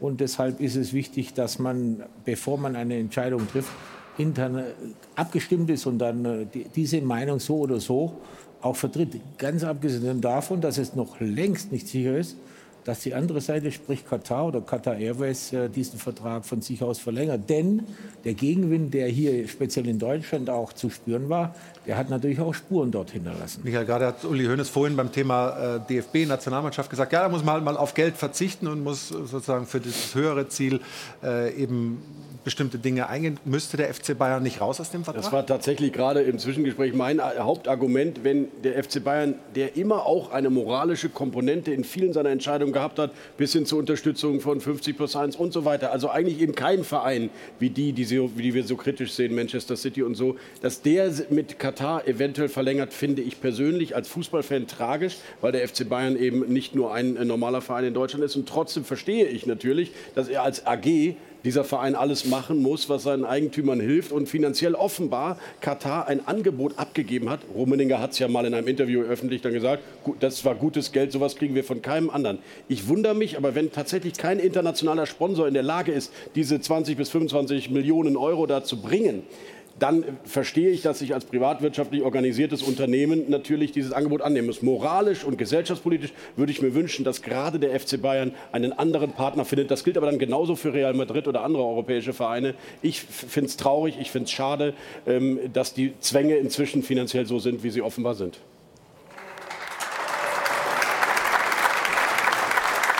Aber die, die, alle, die alles die alles entscheidende Frage, die man sich selbst beantworten muss. Wenn jetzt der FC Bayern von sich aus sagen würde, wir machen das nicht aus den und den Gründen, geht es dann den Arbeitern in Katar besser, ja oder nein? Ich sage nein. Wenn wir weitermachen und die Diskussion, so wie wir sie hier führen, wie sie bei uns speziell in den öffentlich-rechtlichen Anstalten geführt wird, wie sie weltweit geführt wird, weil eben ein exponierter Verein dort engagiert ist. Verändert sich dann was, weil die andere Seite unter Druck ist, sich unter dem Druck ihre Arbeitsbedingungen zu verändern? Dann würde ich sagen, ja, denn ich bin ziemlich sicher, durch die Diskussionen um die WM haben sich die Arbeitsbedingungen der Arbeiter aus Nepal, aus den Philippinen dort mit Sicherheit nicht verschlechtert, sondern eher verbessert, weil die so unter Druck waren, weil sie weltweit beobachtet wurden. Und wenn dieser Druck irgendwann mal weg ist, dann werden die Bedingungen sicherlich nicht besser, sondern eher schlechter. Das war immer das zentrale Argument, dass wenn der Scheinwerfer nur äh, strahlend genug auf Katar blickt, dass es dann den Arbeitern besser geht. Ich bezweifle die These generell. Ich glaube, Katar ist so verfasst, wie es verfasst ist. Die, das Regime dort hat seine Überzeugungen und die haben nichts mit äh, malaysianischen äh, Arbeiterschutzbedingungen zu tun. Es geht ihnen jetzt genauso wieder so schlecht wie vor der WM. Es wird ihnen auch genauso schlecht gehen, wenn sie den Vertrag machen oder nicht. Ich glaube, man muss aus der eigenen eigenen Haltung heraus sagen, wir wollen das nicht aus den und den äh, Gründen. Ob es äh, zu einer Verbesserung führt, halte ich ohnehin durch einen Sponsorendeal mit einem Fußballverein für müßig. Dazu wird es nicht kommen. Aber und wir werden es auch heute hier nicht lösen können. Aber wenn Sie, wenn Sie noch was sagen wollen, dann ist klar. Gerne. Einen Satz noch, einen ja, Satz noch. Es gibt eine Studie, die besagt, dass es nur in 17 Prozent der Länder auf dieser Welt die Menschenrechte so sind, wie wir sie, sie uns, sich uns vorstellen. Und wenn Ihre The Theorie richtig ist, dann kann ein Verein wie FC Bayern mit 83 Prozent von Firmen aus gewissen Ländern keine Geschäfte mehr machen. Und dann geht es auch unserer Gesellschaft nicht gerade besser. Also Denn wenn Sie mal anfangen in China, wenn Sie mal anfangen, wo auch immer, ja, Die Studie möchte ich mal lesen, weil es gibt schon noch Unterschiede innerhalb der Bedingungen, die ein Land einhält. Aber okay. Also grundsätzlich, ich bin übrigens deiner Meinung, zu 100 Prozent. Und moralisch würde ich mir das auch wünschen, dass der FC Bayern eine andere Lösung findet. Aber nur noch mal, um das Buch einmal kurz aufzumachen. Wir haben 300 Firmen, die ortsansässig in Katar im Prinzip agieren. Die Deutsche Bank, Siemens, RWE und, und, und, und, und. Also Da ist Katar investiert oder ja, was? aber, äh, teilweise mit 10 Prozent. Also das sind das richtige Summen, die hier bewegt werden. Ob das ein Fußballverein, der FC Bayern ist ein Fußballverein, aber ein Wirtschaftsunternehmen in erster Linie. Ich würde es mir moralisch auch wünschen, aber vielleicht nur noch mal diese Katar-Diskussion. Wir kriegen sie nicht mehr weg, die sind schon da. Und wenn jeder kündigen würde, wo Katar investiert ist, dann hätten wir eine Arbeitslosenzahl in Deutschland, die sehr, sehr hoch ist. Das das- macht es nicht besser. Aber ich sage aber nur, die Polemik immer auf den Fußball. Ich bin auch, ich bin ja deiner Meinung, ich will Katar da raus, um Gottes Willen, ich fände es gut. Aber sie sind trotzdem schon da. Und immer zu sagen, der Fußballverein muss und die anderen dürfen, schwierig. Aber Das tun wir ja nicht. Wenn jetzt Christian Sewing hier sitzen würde, würden Mhm. wir dasselbe mit ihm diskutieren. Das ist eine Sportsendung, eine Fußballsendung, also reden wir über Bayern München. Es spricht nichts dagegen, auch über andere Unternehmen äh, zu sprechen, woher ihre, ihr Geld Ja. kommt. Nochmal, wir reden irgendwann bald über Saudi-Arabien, wir reden jetzt schon über China, die halb Osteuropa einkauft. Wir müssen diese äh, Diskussion führen, weil wir sonst irgendwann nicht mehr Europa sind, wie wir es mal haben. Aber wir können sie trotzdem jetzt hier nicht es- endlos verlängern. Und Aber das- es muss trotzdem noch möglich sein, klare Statements sagen Klar. zu dürfen. Und ich hatte den Eindruck, ich war ja vor Ort in Katar, es wurde alles getan durch diese Gelder, dass Leute mundtot gemacht werden, indem sie sie wirklich äh, mit Geld überschütten. Das sehen wir jetzt, was in Brüssel passiert. Und ich hatte wirklich nicht den Eindruck, als wenn die wirklich unsere Werte achten. Und das hat mich in Katar am meisten gestört, dass wir immer gesagt haben, wir müssen ein bisschen mit Rücksicht nehmen, wie wir uns da verhalten, weil das ist ihr Land. Aber ich hatte nicht den Eindruck vor dass sie unsere Werte akzeptieren. Und das ist sehr traurig. Okay, nehmen wir das als Schlusswort, weil wir haben äh, nämlich auch im neuen Jahr unsere Schiedsrichterrubrik. Da fragen wir doch mal den Schiri und es geht gleich um das Spiel Bochum gegen Berlin und Martin Petersen ist schon in der Leitung. Da fragen wir doch mal den Schiri. Da fragen wir doch mal den Schiri. Wird präsentiert von Das Örtliche. Ohne Schiris fehlt uns was. Und wir sagen erstmal Hallo an Martin Petersen, der dieses Spiel gestern gepfiffen hat. Grüße aus München. Leitung steht, oder? Wir hören uns. Ja, genau. Also ich höre Sie. Hallo in die Runde. Hallo, Herr König. Servus. Ähm, ja, was war das gestern für ein Spiel? Wir haben dieses, äh, diese Szene, die gucken wir uns jetzt vielleicht mal gemeinsam an. Berlin geht vermeintlich in Führung durch Toussaint und am Ende wurde das Tor zurückgenommen. Zwei Fragen, die sich daran anschließen natürlich. Ähm, zum einen war der Ball bei der Flanke im Aus und zum anderen ist das immer noch die gleiche Spielsituation. Vielleicht äh, warten wir mal, bis der Ball im Tor ist und äh, sprechen dann mal darüber, wie sich das aus Ihrer Sicht verhalten hat, warum Sie letztendlich dann dieses Tor der Berliner aberkannt haben. Genau, also Sie hatten es ja schon angesprochen, es geht äh, um zwei Dinge. Zum einen ähm, darf der Videoschiedsrichter eingreifen und da ist dann eben wichtig, ist der Ball im Aus oder nicht. Ähm, diese Frage konnte der Videoschiedsrichter klar mit Ja beantworten. Er hatte dann auch die entsprechenden Bilder. Der Ball war im Aus. Ähm, und dann wurde der Ball auf die andere Seite gespielt. Und ähm, hier ist es dann zu einem Zweikampf gekommen. Ähm, und da müssen wir uns dann die Frage stellen, ist es immer noch die gleiche Angriffsphase oder wird durch diesen Zweikampf ähm, die Angriffsphase unterbrochen? Ähm, genau, also hier sieht man nochmal den Ball, ist er im Aus oder nicht. Äh, das sind jetzt nicht die perfekten Bilder. Der Videoschiedsrichter hatte bessere Bilder. Ähm, dann kommen wir zu dem Zweikampf. Ähm, der Zweikampf sieht in der ersten Phase aus meiner Sicht so aus, als hätte der Abwehrspieler den Ball unter Kontrolle. Ähm, aber er befindet sich eben in einer Drucksituation mit dem Gegenspieler ähm, und dann äh, kommt es eben dazu, dass er mit dem ersten Ballkontakt eigentlich den Ball schon wieder verliert. Und somit ähm, kann man nicht davon sprechen, dass er ihn unter Kontrolle hatte oder eben eine, eine, kontrollierte Aktion hätte ausführen können, weil er eben unter Druck gestanden ist. Ähm, und deswegen ist es die gleiche Angriffsphase und wir mussten das Tor dann eben zurücknehmen. Zur Frage kommen, Ball im Aus, ja oder nein. Das waren die beiden Bilder, die wir jetzt gerade gezeigt haben, die in der Live-Übertragung auch zu sehen waren, also die im TV-Signal waren. Das ist ein Bild, ähm, das dann letztlich beim VAR dazu geführt hat, dass man sagt, der Ball ist im Aus, lässt sich hier auch klar erkennen. Die Kamera, die dieses Bild aufnimmt, ist eigentlich dafür da, die Torlinie zu überwachen. Ähm, aber da ist offensichtlich der Ausschnitt dann so groß, die gibt es auch von der anderen Seite nochmal, ähm, dass der VAR dann die Entscheidung treffen konnte, Ball im Aus. Ist das eigentlich die Regel, dass man diese Einstellung dafür auch hernimmt, einen, äh, einen Aus zu klären? Normalerweise sollte man ja da nur diese 7,43 Meter zwischen den Pfosten überwachen. Ja, also am Ende geht es nur darum, äh, wie ist der Fakt, ist der Ball im Aus oder nicht. Und äh, am Ende sucht man eben die beste Kameraperspektive. Und das ist jetzt, glaube ich, auch ein gezoomtes Bild. Das heißt, äh, der Ausschnitt ist äh, ein bisschen größer und das Bild wurde rangezoomt. Ähm, und da konnte man dann eben zweifelsfrei feststellen, äh, dass der Ball im Aus ist. Und ähm, nur darum geht's. Okay, also hier deutlich zu sehen und dass ich gerade die falsche Torbreite genannt habe, da einen Zahlendreher drin habe, hatte ähm, verzeihe ich mir persönlich einfach mal in dem äh, Fall. Ähm, trotzdem jetzt nochmal zu der zweiten Geschichte. Also wir können äh, die Live-Szene oder die, die äh, Originalszene nochmal laufen lassen, weil die Diskussion darüber ja auch gehen, ist dazwischen sozusagen ein Bochumer so am Ball, dass man eine neue Spielsituation ähm, hätte erkennen können. Wir können es jetzt einfach nochmal anschauen. Das ist nochmal der Beginn, als der Ball im Aus war und dann ähm, erklären Sie uns vielleicht und unseren Zuschauerinnen und Zuschauern noch mal, ab wann hat man das Gefühl oder ab wann entscheidet der Schiedsrichter, ja, da ist jetzt wirklich Kontrolle über den Ball, da muss ich eine neue Spielsituation erkennen? Genau, um, aus meiner Sicht ähm, ist es so, dass äh, um Kontrolle über den Ball zu haben, muss der Spieler ja erstmal den Ball haben. Ähm, und hier, hier sieht es so aus, als hätte er den Ball schon, aber jetzt berührt er ihn erst. Genau, also jetzt berührt er den Ball erst, äh, befindet sich aber so im unmittelbaren Zweikampf und verliert deswegen den Ball auch sofort wieder. Äh, und deswegen kann man hier nicht von Kontrolle sprechen.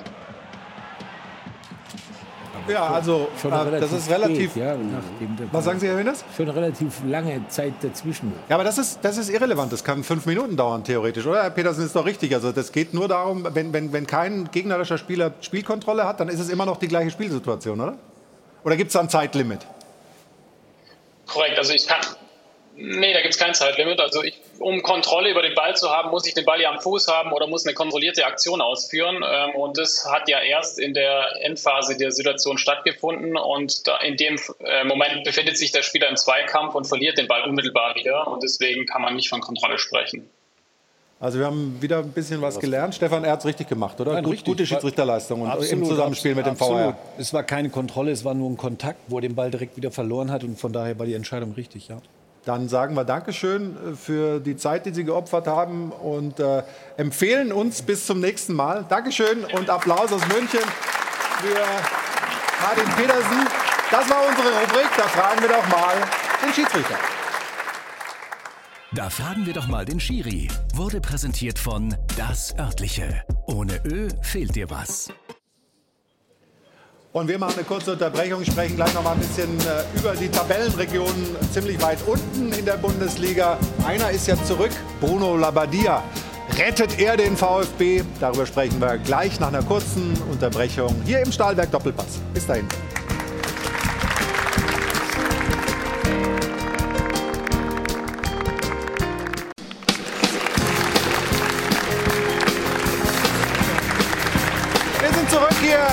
Airport Hilton in München mit dem Stahlberg Doppelpass. Hajo von Adel und Band spielen immer noch wie wild. Wir freuen uns, dass Sie weiter dabei sind. Jana Wositzer ist jetzt dran mit dem VfB und einem Rückkehrer. Einem neuen alten Gesicht an der Seitenlinie. Bruno Labbadia gestern also bei seinem Trainerdebüt. Er war aber ja bereits schon mal in Stuttgart. Das Ganze von Dezember 2010 bis August 2013. Auch damals war der VfB abstiegsgefährdet, rangierte auf Rang Nummer 17. Am Ende unter Bruno Labbadia dieser Saison dann auf Rang 12, also raus aus der Abstiegszone. Daran erinnert er sich mit Sicherheit jetzt bei seiner zweiten Amtszeit gerne. Auch die Jahre darauf waren waren sehr erfolgreich. Er führte den VfB in die Europa League und tatsächlich auch bis ins Pokalfinale. Also überhaupt muss man sagen, Bruno Labbadia ist echt ein Feuerwehrmann. Er ist noch nie als Trainer mit einem Verein abgestiegen. Das Heißwasser war nämlich auch ganz schöne Brocken mit dabei, wie der Hamburger Sportverein oder auch Hertha BSC. Jetzt also die Mission, erneut die Mission, Klassenerhalt mit dem VfB Stuttgart. Und wir hören einmal, wie er selbst die Lage einschätzt. Wir haben sehr viele Spieler, die so ein Stück Individualisten sind, die eher im 1 gegen 1 äh, Spieler sind, aber dann im letzten Passspiel noch ähm, einfach Defizite haben. Und das sind die Dinge, die wir natürlich, an denen wir arbeiten, aber die werden wir auch nicht in fünf oder äh, sagen wir, in zwei Monaten äh, äh, hinbekommen aber zeitnah hinbekommen wäre schon ganz gut, zumindest um die Klasse zu halten. Deswegen die alles entscheidende Frage natürlich, schafft er es denn, den Nichtabstieg mit dem VfB Stuttgart erneut? Stefan, das klang jetzt äh, in, in, dieser Aussage nicht so super optimistisch, äh, wie Bruno seine eigenen Spieler einschätzt. Aber äh, was ist dein Eindruck? Ist er der richtige Mann für den VfB? Und wenn ja, warum? Absolut. Absolut. Aufgrund seiner Erfahrung. Er hat es oft bewiesen, also nicht nur beim VfB Stuttgart, auch in Wolfsburg. Er hatte die Mannschaft relativ schnell stabilisiert, ähm, hat sich befreien können mit dem Team. Und er weiß ja auch, dass es nur im Kollektiv geht und nicht mit Einzelspielern. Ich glaube, da wird er auch äh, die Schrauben ansetzen und, und er wird, er wird das schaffen, da bin ich mir ziemlich sicher. Also ich mache mir mehr Sorgen um andere Vereine wie Hertha, die gestern wirklich äh, ein ganz wichtiges Spiel verloren haben. Mhm. Also da mache ich mir eigentlich mehr Sorgen. Ja, wir können mal auf die Tabelle schauen, auf die untere Hälfte und sehen eben, wie es da aussieht. Also ganz unten Schalke mit neun Pünktchen, das ist dann schon im Bereich, da muss ein Wunder passieren. Aber dann Hertha, Stuttgart, Augsburg, Bochum hat sich ein bisschen Luft verschafft. Wie siehst du, Mario, wie siehst du da die Situation unten? Das ist ja ein großes Spannungsmoment in dieser Bundesliga, wie wir vorhin ja vorhin festgestellt haben. Um die Meisterschaft macht sich niemand so richtig Gedanken aus äh, oder macht, äh, machen die meisten einen Haken dran, ist der FC Bayern wieder. Also wie sieht es unten aus, deiner Meinung nach? Na, ich glaube, dass, dass äh, weil du sagst, Schalke ist schon so gut wie weg vom Fenster, es sind nur sechs Punkte bis zu, nach Augsburg. Zum, die sind, glaube ich, 14. meine ich. Äh, es wäre schade, wenn Schalke äh, direkt wieder runtergehen würde, weil ich mag den Verein, tolle Fans, äh, tolle Stadien, immer geile Stimmung. Ich glaube, die da unten stehen, die stehen im Moment so recht da unten. Wie Stefan sagt, ich glaube, das ist das größere Problem und auch das wird sich diese Woche schon entscheiden mit Hertha. Sie die haben eine ganz, ne? ganz schwere Woche, dann haben sie das Derby am Wochenende äh, gegen Union. Äh, da hat man auch die letzten Jahre nicht so oft äh, gewonnen gegen. Äh, Stuttgart war ich ein bisschen äh, überrascht jetzt über die Aussage, dass ein Bundesligaspieler äh, den letzten Pass nicht spielen kann ob die Methode, morgen um 7 Uhr oder um halb sieben dann äh, zu trainieren. Das wäre was für dich, ja? Das, ja, da war ich ja noch nie zu Hause, da konnte ich ja gar nicht trainieren. Da war, da war noch Skifahren. Aber, aber um den letzten Pass zu spielen, äh, nochmal. Hat's gereicht, ne? Äh, da hätte man mich äh, morgens um, um vier aus der Diskothek holen können. Das hätte ich dann auch noch geschafft. Aber nochmal, das sind, das sind halt so Dinge. Klar ist Bruno ein hervorragender Trainer. Ich glaube, dass er auch vielleicht der richtige Mann im Moment ist. Was ich aber nicht verstanden habe, wenn ich einen neuen Trainer hole, äh, dass ich dem keine neuen Spieler äh, zur Verfügung stelle. Dann hätte ich ihm vom Grunde her theoretisch, weil man von Materazzo äh, oder Materazzi ja auch total überzeugt oh, war, dass ein ganz, ganz toller Trainer äh, sein muss, äh, dass der VfB das auch so mitgeteilt hat. Ähm, weiß ich nicht, wenn ich einen neuen Trainer hole, dann hätte ich mir auch gewünscht, dass man dem vielleicht den einen oder anderen Spieler noch zur Verfügung stellt, ein bisschen Geld ausgibt, weil es ist eine sehr schwierige Situation, mhm. auch für einen Trainer. Und deswegen, äh, ich glaube, ich glaube eher nicht, dass es der VfB Stuttgart schafft.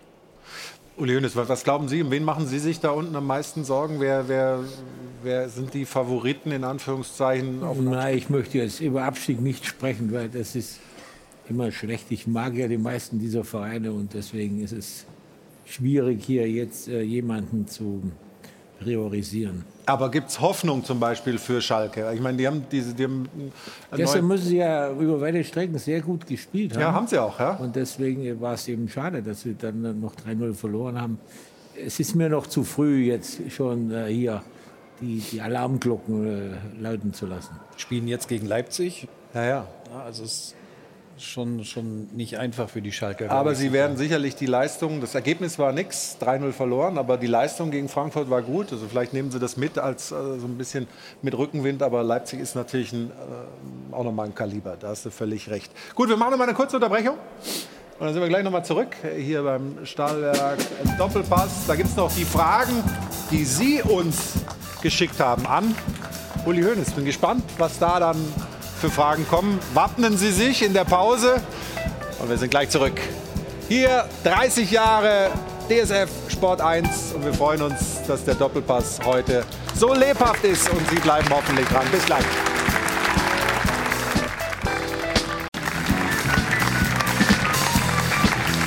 Hajo von Handeln und Band begrüßen Sie und uns nochmal zum letzten Aufgalopp am heutigen ersten Stahlwerk Doppelpass. Das immer noch frischen neuen Jahres 2023. Wir feiern die 30 Jahre. Und Jana ist bei uns in der Runde angekommen. Du hast ähm, viel Geld eingesammelt oder wie sieht's aus? Ja, Erzähl mal ein bisschen. So sieht's aus, so schaut's aus. So schaut's aus. Über 200 Euro sind zusammengekommen und äh, wir sagen Danke an den SG Tegernseer Tal, Bernd und Tade Reders, BVB Carmen und FC Bayern Matthias aus Tirol. Das Ehegeheimnis, das äh, müssen wir noch lüften, wie das zusammengeht. Jonas Trautwein aus Gemund am Tegernsee, die Firma Aquasafe Trinkwasserschuss aus Laukner und Nicole Mastnack. Vielen, vielen Dank. Das Ganze natürlich wie immer für den guten. Herr Hönes, haben Sie die alle mitgebracht da vom Tegernsee? Ja, oder? ist mir, ist mir gerade aufgefallen. Ja. Heute stark Tegernsee verdächtig. Ah. Tendenziös, ja. äh, wir bleiben beim Thema guten Zweck und zwar anlässlich unseres Geburtstags wollen wir zwei Tickets versteigern. Ähm, hier zum Doppelpass am 5. Februar. Sie können mal vorbeischauen auf der Seite von United Charity. Dort können Sie die beiden Tickets dann quasi ersteigern. Das Ganze geht an die Münchner Tafel e.V. und Sie bekommen dann hier einen exklusiven Blick hinter die Kulissen. Ich bin sehr gespannt, was das für uns bedeutet. Aber wir freuen uns drauf, Sie dann vielleicht hier begrüßen zu dürfen am 5. Februar. So, und jetzt ja noch, wie angekündigt, unsere Fragen an Herrn Hönes aus dem Netz. Und ähm, auf Twitter gelten ja 280 Zeichen. Deswegen würde ich Sie bitten, kurz und knapp zu antworten. Gut. Erste Frage wäre, Herr Hönes, warum sind Sie eigentlich kein DFB-Präsident geworden? Sie würden den Laden mal richtig aufmischen. Naja, beim DF um DFB-Präsident zu werden, muss man ja von den Amateuren gewählt werden. Und ich glaube nicht, dass ich da so viele Chancen hätte. Kurz und knapp. Kurz und knapp war es auf jeden Fall. Was würden Sie verändern, ähm, um die Liga wieder spannender zu machen und damit man auch wieder europäisch mithalten kann? Also im Moment äh, sieht es ja nicht so schlecht aus, europäisch für die deutschen Mannschaften. Da die, die obere, das obere Drittel der, des, der Bundesliga ist durchaus in der Lage, da mitzuhalten. Äh, weiter daran arbeiten, hart arbeiten, den FC Bayern äh, zu bedrängen. Und die dritte wäre, glauben Sie, dass Manuel Neuer auch weiterhin für die Nationalmannschaft spielen wird oder macht es vielleicht sogar Sinn, so langsam über einen Rücktritt nachzudenken?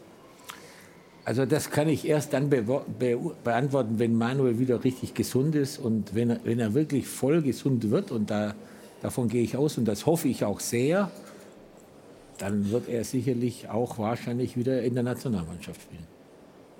Check. Wunderbar. Drei kurze Antworten Ja? auf drei knackige Fragen unserer Gekonnt ist Zuschauer. gekonnt. Ja, absolut. Ja, meine Damen und Herren, Sie glauben es nicht.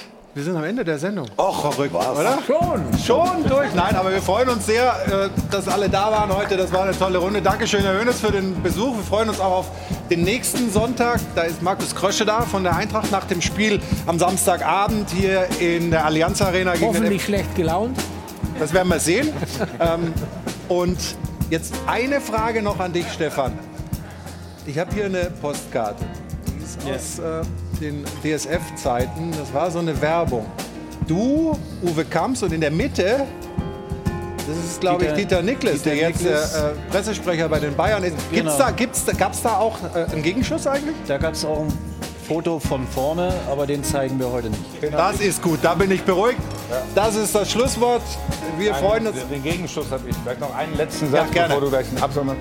Also ich darf ja heute hier Teil sein äh, äh, in der Runde. Trotzdem möchte ich ähm, mich bei 500 Mitarbeitern roundabout bedanken, die übrigens seit 30 Jahren, Pi mal Daumen, äh, das hier möglich machen. Dann möchte ich mich auch in erster Linie stellvertretend für alle Gäste äh, der letzten 30 Jahre bedanken und vor allem, was mir ganz wichtig ist, ich möchte mich auch bei den Zuschauern bedanken und bei den Usern, äh, die der Marke DSF und oder Sport 1 wirklich seit 30 Jahren äh, ja, treu sind. Und insofern äh, vielen lieben Dank und damit wünsche ich uns einen schönen Sonntag. Schönes Schlusswort. Machen Sie es gut. Wir sehen uns wieder an gleicher Stelle nächsten Sonntag um 11 Uhr. Bis dahin. Tschüss und auf Wiedersehen. Und Prosit.